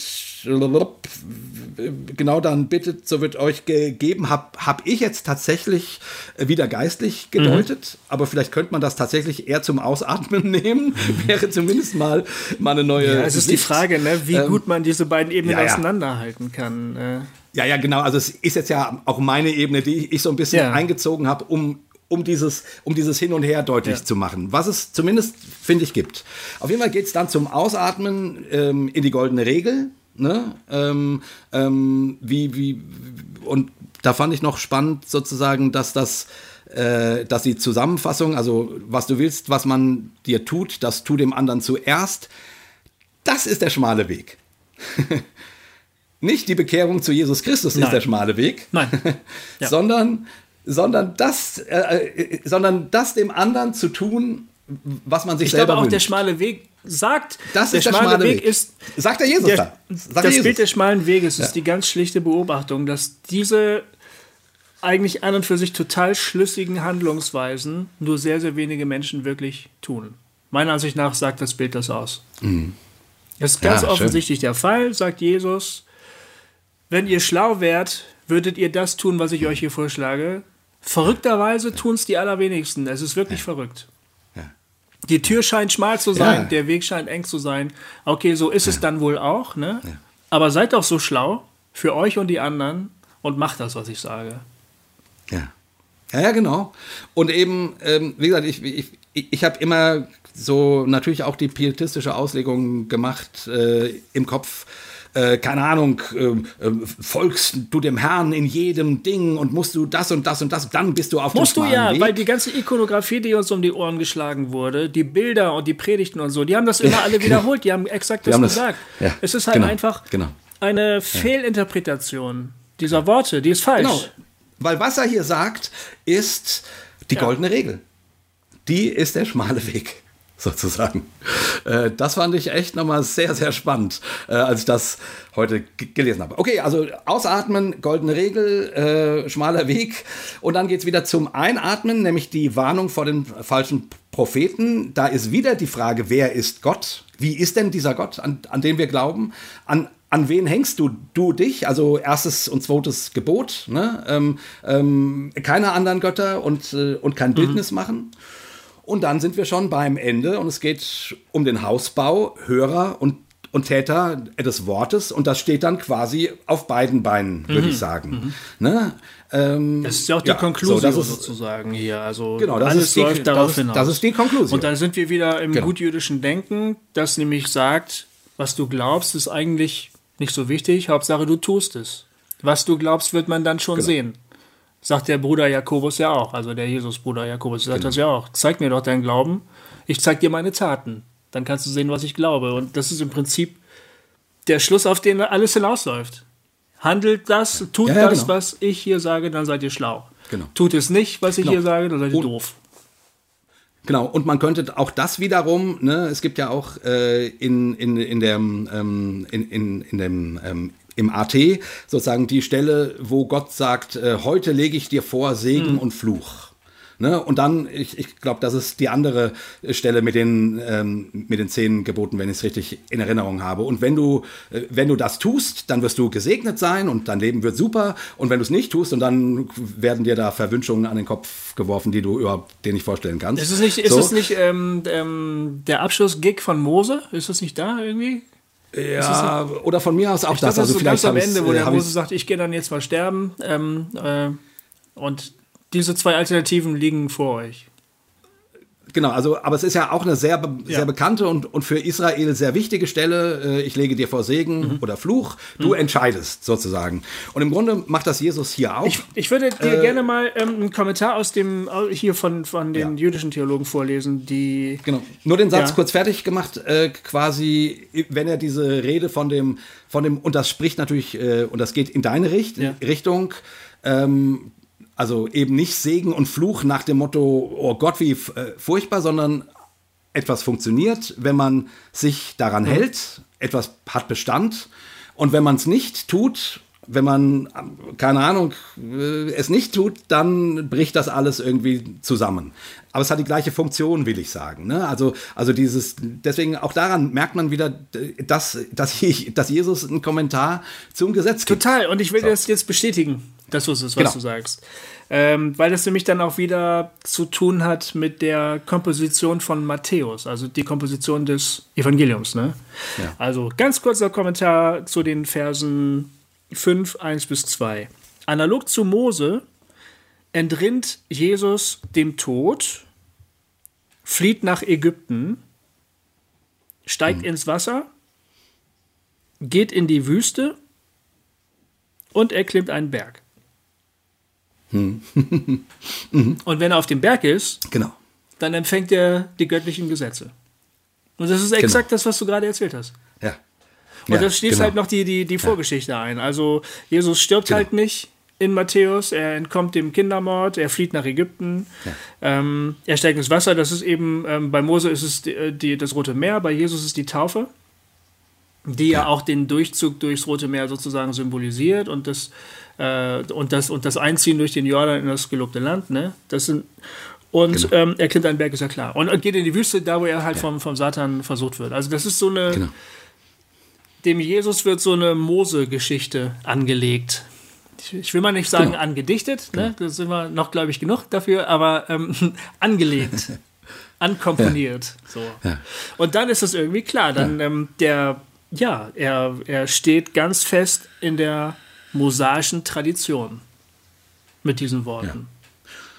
Genau, und, und die, und die, ähm, und und die Bergpredigt, also wir, wir Christen sind ja versucht zu sagen, das Gesetz ist, mh, mm, ist der Zuchtmeister auf mhm. Christus hin mit, mit, Paulus. mit Paulus. Aber ansonsten brauchen wir das nicht mehr. Und sogar, es ist sogar gefährlich, das Gesetz, weil äh, du, weil wenn du versuchst, durch das Halten des Gesetzes äh, fromm zu werden, dann verlierst du die Gnade. Ne? Das ist paulinische, genau. paulinischer Blick sozusagen. Aber der, äh, aber ich, also zumindest im, im, im Matthäus-Evangelium ist, ist relativ deutlich, finde ich, äh, das macht Jesus hier sehr, sehr deutlich, welche Hochachtung er vor, de, er vor dem Gesetz seiner Tradition hat, vor dem, ähm, vor dem, ähm, ja, vor, vor dem jüdischen Gesetz und wie, und wie, wie wichtig er das findet. Ja, und das hat sozusagen. mit dem Gerechtigkeitsbegriff zu tun. Das ist jetzt der mhm. Moment, wo ich mal auch wieder kurz was vorlese, einen kleinen Kommentar. Ja, bitte. Ähm, weil nämlich der Gerechtigkeits-, also nach Aussage dieser jüdischen Theologinnen hier, die das kommentiert haben, ähm, gibt es einen gewissen Unterschied zwischen dem Ge Begriff der Gerechtigkeit von Matthäus und von Paulus. Da verändert sich Aha. was. Und ja. jetzt lese ich hier das mal vor ähm, bezüglich des Matthäus-Evangeliums. Das Matthäus-Evangelium betont die Vorstellung der Gerechtigkeit.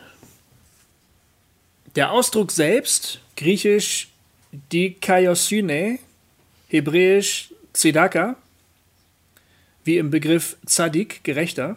Also der Ausdruck selbst beinhaltet in jüdischen Texten auch die Konnotation der Freigebigkeit gegenüber Armen oder des Almosengebens und darauf aufbauend jede Liebestat. Manche rabbinischen Traditionen betrachten Zedaka, also das gerechte Handeln, als wichtiger als alle anderen Gebote zusammen und betonen, dass jemand, der Zedaka ausübt, die Welt mit Güte füllt. Bei Matthäus erweist sich Josef dadurch als ein gerechter Mann, dass er sich von Maria in aller Stille trennen und keinen Skandal produzieren will. Jesus verkörpert diese höhere Gerechtigkeit, indem er darauf besteht, dass Johannes ihn tauft und sich so Johannes unterwirft. Seine Bergpredigt ist dadurch sehr jüdisch, dass sie vom Streben nach Gerechtigkeit, dem Leben in einer gerechten Beziehung sowohl mit anderen als auch mit Gott durchdrungen ist. Der Gebrauch des Begriffs Gerechtigkeit bei Matthäus unterscheidet sich vom Sprachgebrauch bei Paulus, sagen sie. Und das würde mhm. das ähm, ähm, wiederholen, was du gerade gesagt hast, dass äh, ja. ähm, Paulus irgendwie einen anderen Schwerpunkt setzt. Er rettet durch die Gnade, ich glaube, Anti Wright hat mal an einer Stelle gesagt, ähm, diese Gerechtigkeit äh, bei Paulus, das betrifft eben auch die Zugehörigkeit zum Christus, zum auferstandenen Christus. Dadurch wird jemand für Paulus gerecht, dass er zum auferstandenen Christus gehört, dass er in Christus ja. ist. Und ähm, da hören wir dann ja unseren Luther auch schon wieder ganz deutlich. Und aber was du gesagt genau. hast, was ich finde, was auf der Hand liegt, ist, ähm, dass Jesus eine, also, also Taten sehen möchte. Ein gelebtes Unbedingt. Leben, eine gelebte Gerechtigkeit, eine ausgeführte, ausgeübte Gerechtigkeit. Und das finde ich nämlich eben so stark eben in dieser, in dieser Bewegung, die ich jetzt mit Ein- und Ausatmen beschrieben habe, ne? die dann auch immer wieder klar ist, es geht nicht, also es geht auch nicht um, ähm, um Taten, die halt getan werden, damit sie getan mhm. werden. Sondern, nein, nein, da soll das Herz dabei mhm. sein. Also es soll äh, deswegen auch der, auch die, äh, auch der Prolog mit den mit der, mit der Sanftmütigkeit okay. und der mhm. Barmherzigkeit mhm. und dem, also diesem, also diesem weichen ja. Herz, was ich als ja. weiches Herz mhm. beschrieben habe.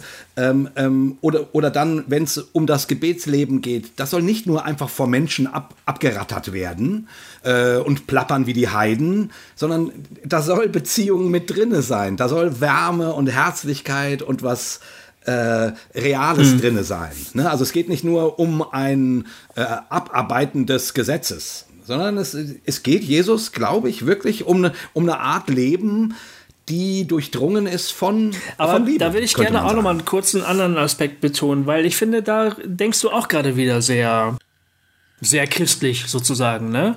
Ähm, okay. Ich stelle mir vor, dass er diese Menschen vor sich gesehen hat. Also Menschen, die geistlich arm sind oder die Leid tragen. Ne? Oder ja. auch die sanftmütig sind was möglicherweise auch nicht so schwer ist, wenn dein Gegner ein schwer bewaffneter römischer Soldat ist, dann könnte ich mir auch vorstellen, dass ich lieber sanftmütig bin, bevor ich den Stein werfe. ne? Also klar, okay. die in den, in, ah, klar, okay. die, die in, den, in den mhm. palästinensischen Gebieten werfen dann auch Steine äh, auf schwer bewaffnete israelische Soldaten. Das macht man dann vielleicht auch, ne?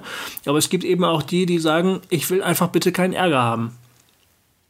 Mhm. Und ich kann mir vorstellen, Jesus sieht diese Menschen vor sich, wenn er die, diese Rede hält. Ähm, Und damit kommentiert er einen, einen Zustand, einen gesellschaftlichen Zustand. Er formuliert, also das wäre zur, das könnte man jetzt zur Diskussion stellen. Ich weiß nicht, ob ich recht habe, aber ich könnte mir vorstellen, er formuliert nicht unbedingt einen, eine Norm, der man bitteschön folgen sollte, sondern er sagt, passt mal auf, Kinder, euch geht's wirklich scheiße, aber ich habe gute Neuigkeiten für euch. Mhm. Okay, ja, das ist tatsächlich für mich irgendwie ein neuer Gedanke, weil ich, weil es immer äh, eben als schon Orientierung gesehen habe und, äh, und, und quasi etwas, also und auch das jüdische Gesetz ja nicht als äh, nur Kommentar von dem, was ist, sondern immer auch mit einem, ähm, hey, äh, kommt doch, kommt doch auf die gute Seite. Auf jeden Fall, aber ich meine jetzt so, vor allen Dingen die, auch die äh, Seligpreisung halt. Also, weil du mhm. gesagt hast, ja. und ich will dem gar nicht widersprechen, es kommt auch auf das Herz ja. an. Es kommt auf den inneren ja. Menschen aber an, mit welcher Haltung du ins, durch das Leben gehst und handelst. Ne? Ja. Und da würde ich dir vollkommen zustimmen und ich glaube auch nicht, dass das hier etwas anderes sagt. Nur glaube ich, dass das nicht ausreicht, um die Seligpreisung zu verstehen. Ah ja. Mhm. Sondern mhm. hier werden Menschen mhm. angesprochen, die es wirklich gibt. Die wirklich da sind, die mhm. wirklich mhm. nach Gerechtigkeit hungern und dürsten. Ne? Und die wirklich Leid tragen. Und hier mein Kommentar in, dieser, in diesem tollen ähm, jüdisch erklärten Neuen Testament sagt auch, Leid tragen bedeutet zum Beispiel auch nicht nur, dass man einen Toten betrauert oder so. Leid tragen bedeutet auch, dass man sich vielleicht den Zustand der Gesellschaft anschaut und, und, und darunter leidet. Das Leiden ja. des Gerechten an einer ungerechten Welt, das ist ein Thema, was ja immer wieder in der Kunst auch aufgegriffen worden ist. Ähm, ja. Das ist das, das ist Abraham im Prinzip, ne? Oder ja. sagen wir mal Lot, ähm, der, der ja. in Sodom lebt und sich fragt, wo er eigentlich gelandet ist. Ne? Also der gerechte Mensch schaut sich in der Gesellschaft, in der er lebt, um und schüttelt den Kopf und sagt, mein Gott. Das ist Somerset in Sieben. Das ist der Gerechte in einer ungerechten Welt. Weißt du noch? Ja. Und ja. Äh, das ist auch eine Form des ja. Leides. Ähm, und, und Jesus sagt, ihr sollt getröstet werden. In den ja, Filmen sieben, genau. nur ganz kurz, äh, weil okay, das, das war zu nerdig jetzt gerade. das auch verstehen. Ja, ja, ja genau. Genau, äh, das, der Film sieben. Weil ich brauchte sogar gerade zehn Sekunden um, oder drei Sekunden, um, um, um, um, um zu reihen. Genau. Ja, genau. Manchmal sind ja also Kinofilme auch sehr, sehr gute Bibelkommentare. ja, das stimmt. ähm, ja, also weißt du, was ich meine? Es ist, ähm, es wird auch eine, es wird, Jesus beschreibt eine Realität. Das ist hier und jetzt. Ja. Und ja. er sagt, ähm, ja, ihr glaubt, ihr genau. seid im falschen Film. Das mag so sein, aber äh, tröstet euch, ihr legt gerade den Grundstein für etwas Besseres. Ja. Ja, ja, genau. Also du hast, äh, das ist auch wichtig, dass du das sagst, weil wenn man es nur vergeistlicht, wie ich es gerade mhm. gemacht habe, sozusagen, ne, oder nur als, als das weiche Herz beschreibt. Also ich, ich, würde auch nach wie vor sagen, das ist immer noch gut. ja. Aber ja. wenn man es dann aus der wirklichen Welt rausnimmt, äh, dann, dann ist es eben kein Zuspruch mehr für die Leidenden. Und kein Zuspruch mehr für die Trauernden mm. äh, und so. Mm. Also, ne, und, und das ist es ja eigentlich. Also, das, äh, hier geht es ja nicht um nicht nur um irgendwelche mystischen Herzen, sondern selig sind, die geistlich arm sind Ihnen ist das Himmelreich. Selig sind die Leidtragen, denn sie sollen getröstet werden. Also mhm. ne, es geht um, es geht auch um, um Faktisches Total. sozusagen. Ja.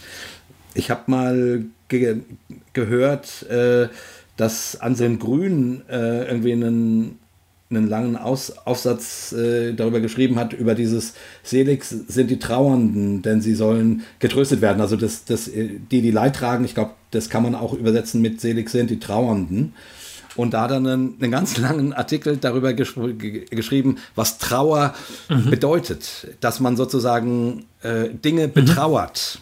Ähm, wie gut das ist, wie wichtig das ist, psychologisch mhm. gesehen. Und zwar nicht nur, wenn man einen Menschen verliert, sondern auch, keine Ahnung, wenn man einen, einen, einen Job verliert oder wenn man, oder wenn man Träume, die, die aufgeben muss. Mhm. Ne? Wie wichtig es ist, also rein psychohygienisch ja. zu trauern. So, und äh, da muss ich jetzt gerade dran denken, weil das da eben auch ganz, ganz praktisch genau. verstanden genau. wird. Äh, und nicht nur, ja eben so ein äh, bisschen übergeistlich Genau. oder so. Ich hatte noch einen Gedanken beim Lesen dieser Verse, die mich ähm, echt gepackt haben, muss ich sagen. Ja. Jetzt ja, bei überhaupt Seligpreisungen? nicht bei, bei der ganzen Bergpredigt. Aber das beginnt bei den, bei den Seligpreisungen, denn die setzen ja irgendwie den Ton, finde ich. Es ist ja kein Ja. Zufall, dass es mit diesen Worten beginnt. Ich habe mir halt überlegt, ähm, ich glaube ja tatsächlich äh, daran, dass Jesus das Ende von Jerusalem vorhergesehen hat. Und Ja, das scheint mir auch so Ähm, zu sein, ja. ähm, man mag das jetzt als ähm, von Gott eingegebene Prophetie verstehen oder auch nur als einen sehr, sehr wachen Geist, wie auch immer. Ich glaube sogar auch, dass er das von Gott gewusst hat, weil ich ja an Gott glaube und an diese äh, Dinge glaube. Aber auch ein wacher Geist wird möglicherweise damals schon erkannt haben können, hier spitzt sich eine Situation ganz bedenklich zu. Das läuft auf etwas hinaus, was das Ende der Welt ist, wie wir sie kennen. Weil exakt war das ja. Die Zerstörung Jerusalems, die Zerstörung des Tempels war der, das Ende des, des ähm, Tempeljudentums, ne, heißt es, ist es der richtige Begriff? Also jedenfalls der Beginn des rabbinischen Judentums, das Ende der alten Ära, das Ende einer Epoche. Und aus damaliger Perspektive betrachtet das Ende der Welt. Genau. Also das, also das Ende des, äh, des Opferkultes Ja. und Dienstes. Und, und, und die, die Hälfte der Torah äh, beschäftigt sich dann damit, wie man die Ja. Opfer bringen Ja. muss. Ne? Also ich da mein, geht wirklich etwas äh, zu Ende, das aus Ja, oh, da geht, das ist ein wir Vollkatastrophe. Heiden im Jahr 2022 sagen, ja gut, also da war dann halt das vorbei, dann ging das so weiter, Genau. aber aus der damaligen Perspektive ist das das Ende der Welt. Und Ja. Exakt so beschreibt er das ja auch in seinen Endzeitpredigten. Ähm, jetzt stelle ich mir vor, dieser Mann, dieser Jude, hat ein Gespür dafür, was die Zeichen der Zeit äh, vorausdeuten, ne? und spricht jetzt diese Worte und ähm, ich stelle mir vor, der sagt damit, Leute, wir können das noch rumreißen. Wir können, wenn ihr meinen Worten folgt und ihr wisst alle, dass das eine Interpretation oder eine Variation auf die zehn Gebote ist. Ihr kennt die zehn Gebote, ihr kennt das mosaische Gesetz. Ich sage euch jetzt hier nochmal meine Version des Gesetzes. Ne? Lasst uns das befolgen und wir kommen nochmal alle davon. Ich könnte mir vorstellen, dass es hier irgendwie drinne steckt. Und eigentlich steckt da sogar drinne, ihr, die ihr das befolgen werdet, ihr werdet das Land besitzen. Ihr werdet, ihr seid die Zukunft. Hier geht etwas brachial zu Ende, aber ihr, die ihr euch an diese Worte haltet, ihr seid die Zukunft. Und ich finde das echt vergleichbar zu unserer heutigen Situation, muss ich sagen, weil wir betrachten die unsere heutige Gesellschaft, ja.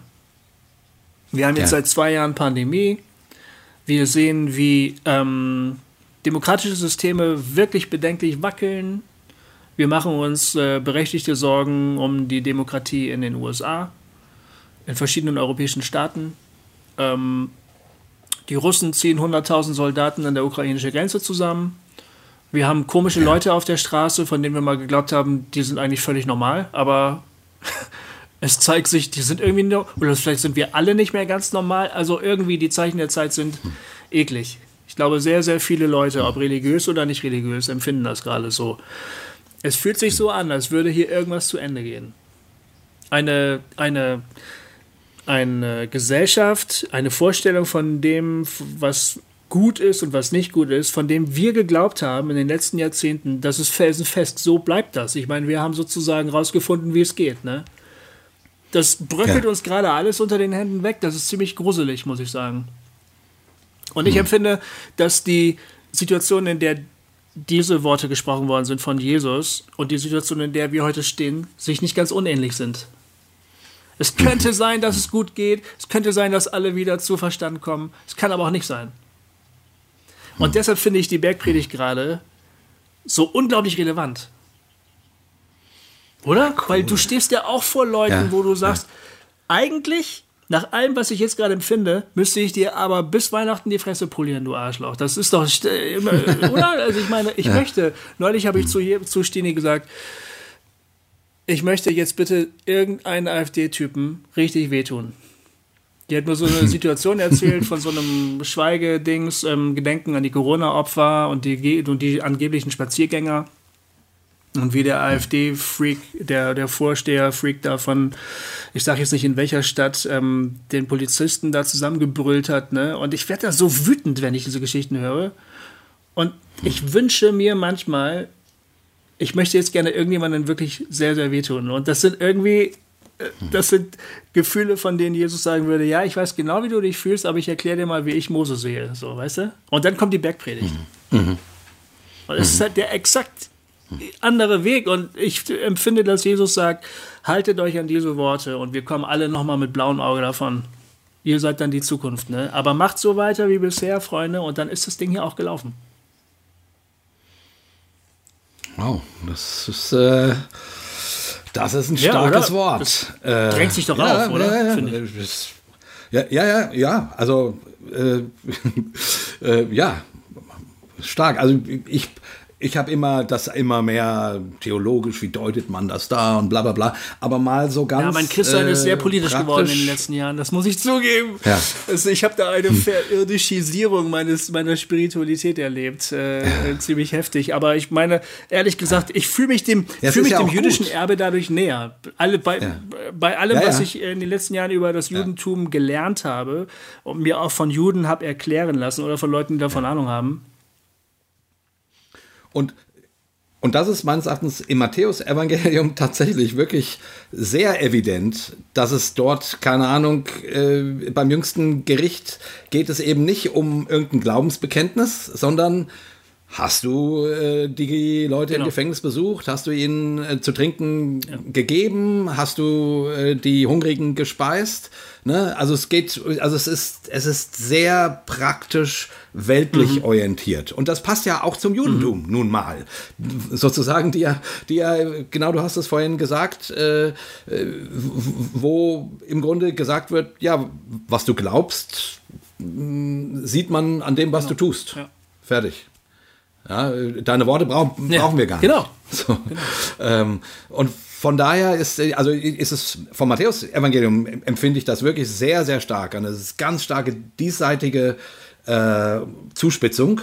Und wenn man das nun auch noch mal auf dem Hintergrund sieht, den du gerade beschrieben hast, von wegen ähm, das Ende der Tempelära vorausahnend ähm, oder zu prophezeien oder wie auch immer, ähm, ja, dann äh, ist das, dann könnte, also dann, also dann könnte das auch noch mal wirklich eine ganz andere Dringlichkeit haben, die dann auf der Ebene eben nicht nur theologische Gedanken und ethische und bla, sondern äh, eben mit Lebenssituationen verdammt viel zu tun haben, die unter Umständen ähnlich sind. Und da, ja, also ich, äh, ich, ich, ähm, ich hoffe immer, ich sehe nicht ganz so schwarz äh, wie du. Ich weiß nicht, ob ich schwarz sehe. Ich finde es mehr so realistisch. Ich finde es gerade. Ja. Ich hoffe, ich hoffe, die ganzen Sicherheitsnetze halten alle. die ja. wir, die wir ja, so stimmt. haben. Ich hoffe das, aber, aber ich, ich, weiß, es, auch. ich weiß es nicht. Na, ich meine, und, und der Punkt ist ja der, also du, du hast jetzt ja die politische Entwicklung beschrieben, in, in der wir gerade stecken, aber es kommt der Klimawandel. Also ich meine, äh, was da noch auf uns zukommt, wenn die Wissenschaft recht hat, ja.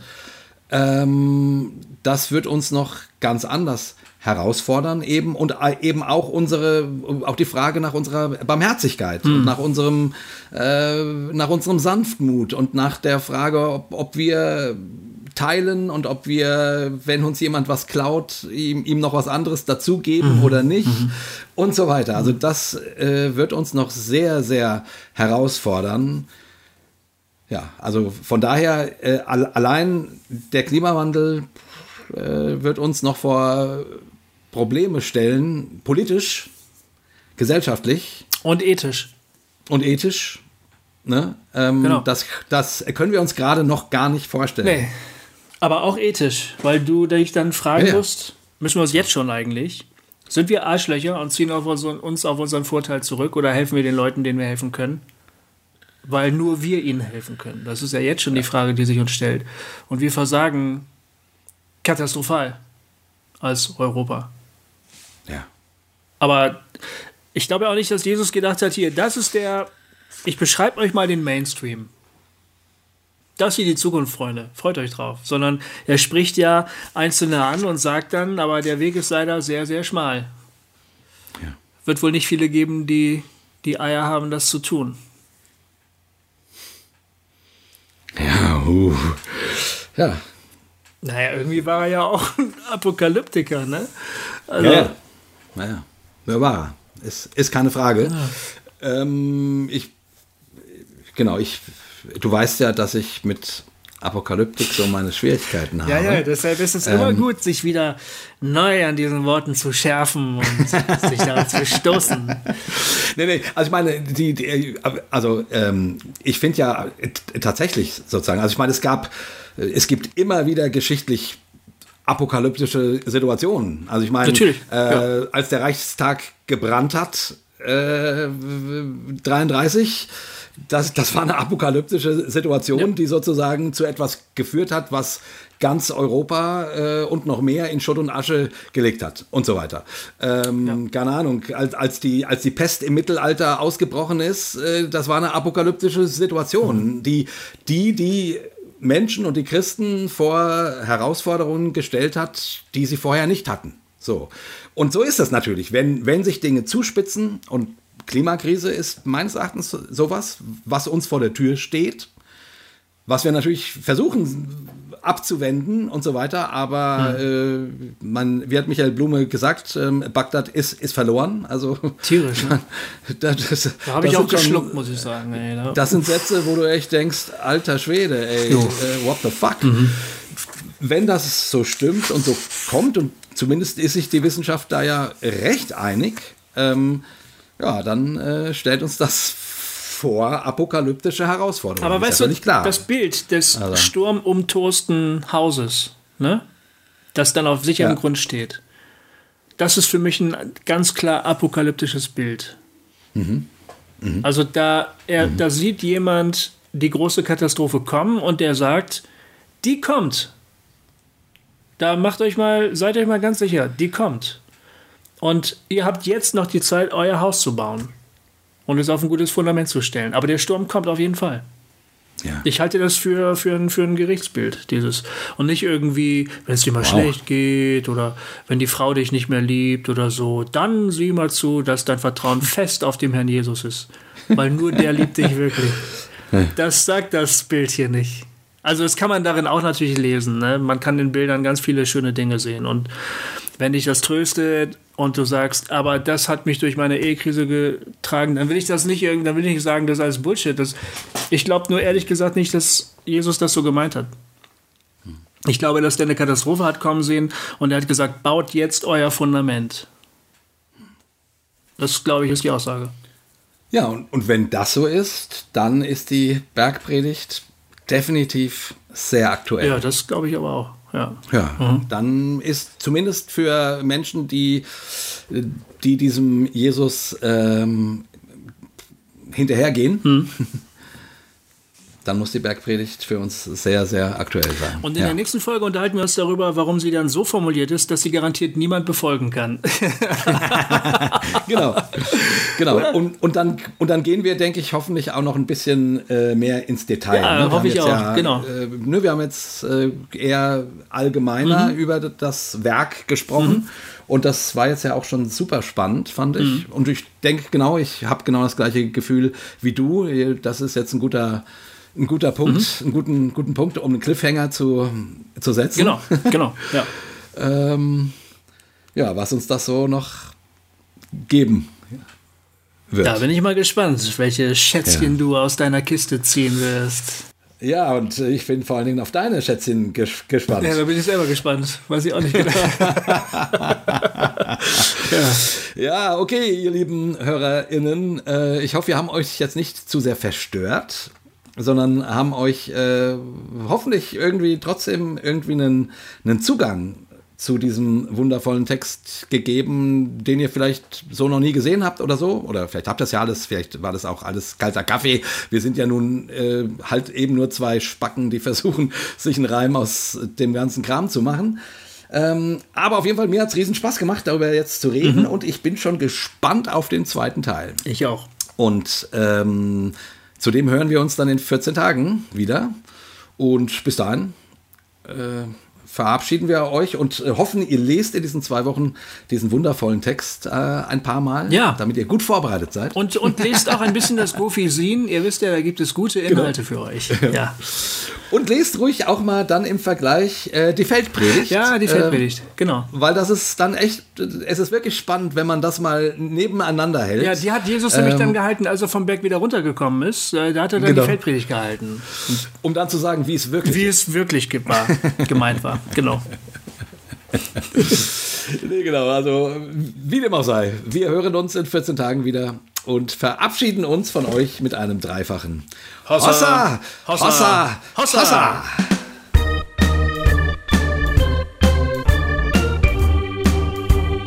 Hossa Talk! Jay und Goofy erklären die Welt.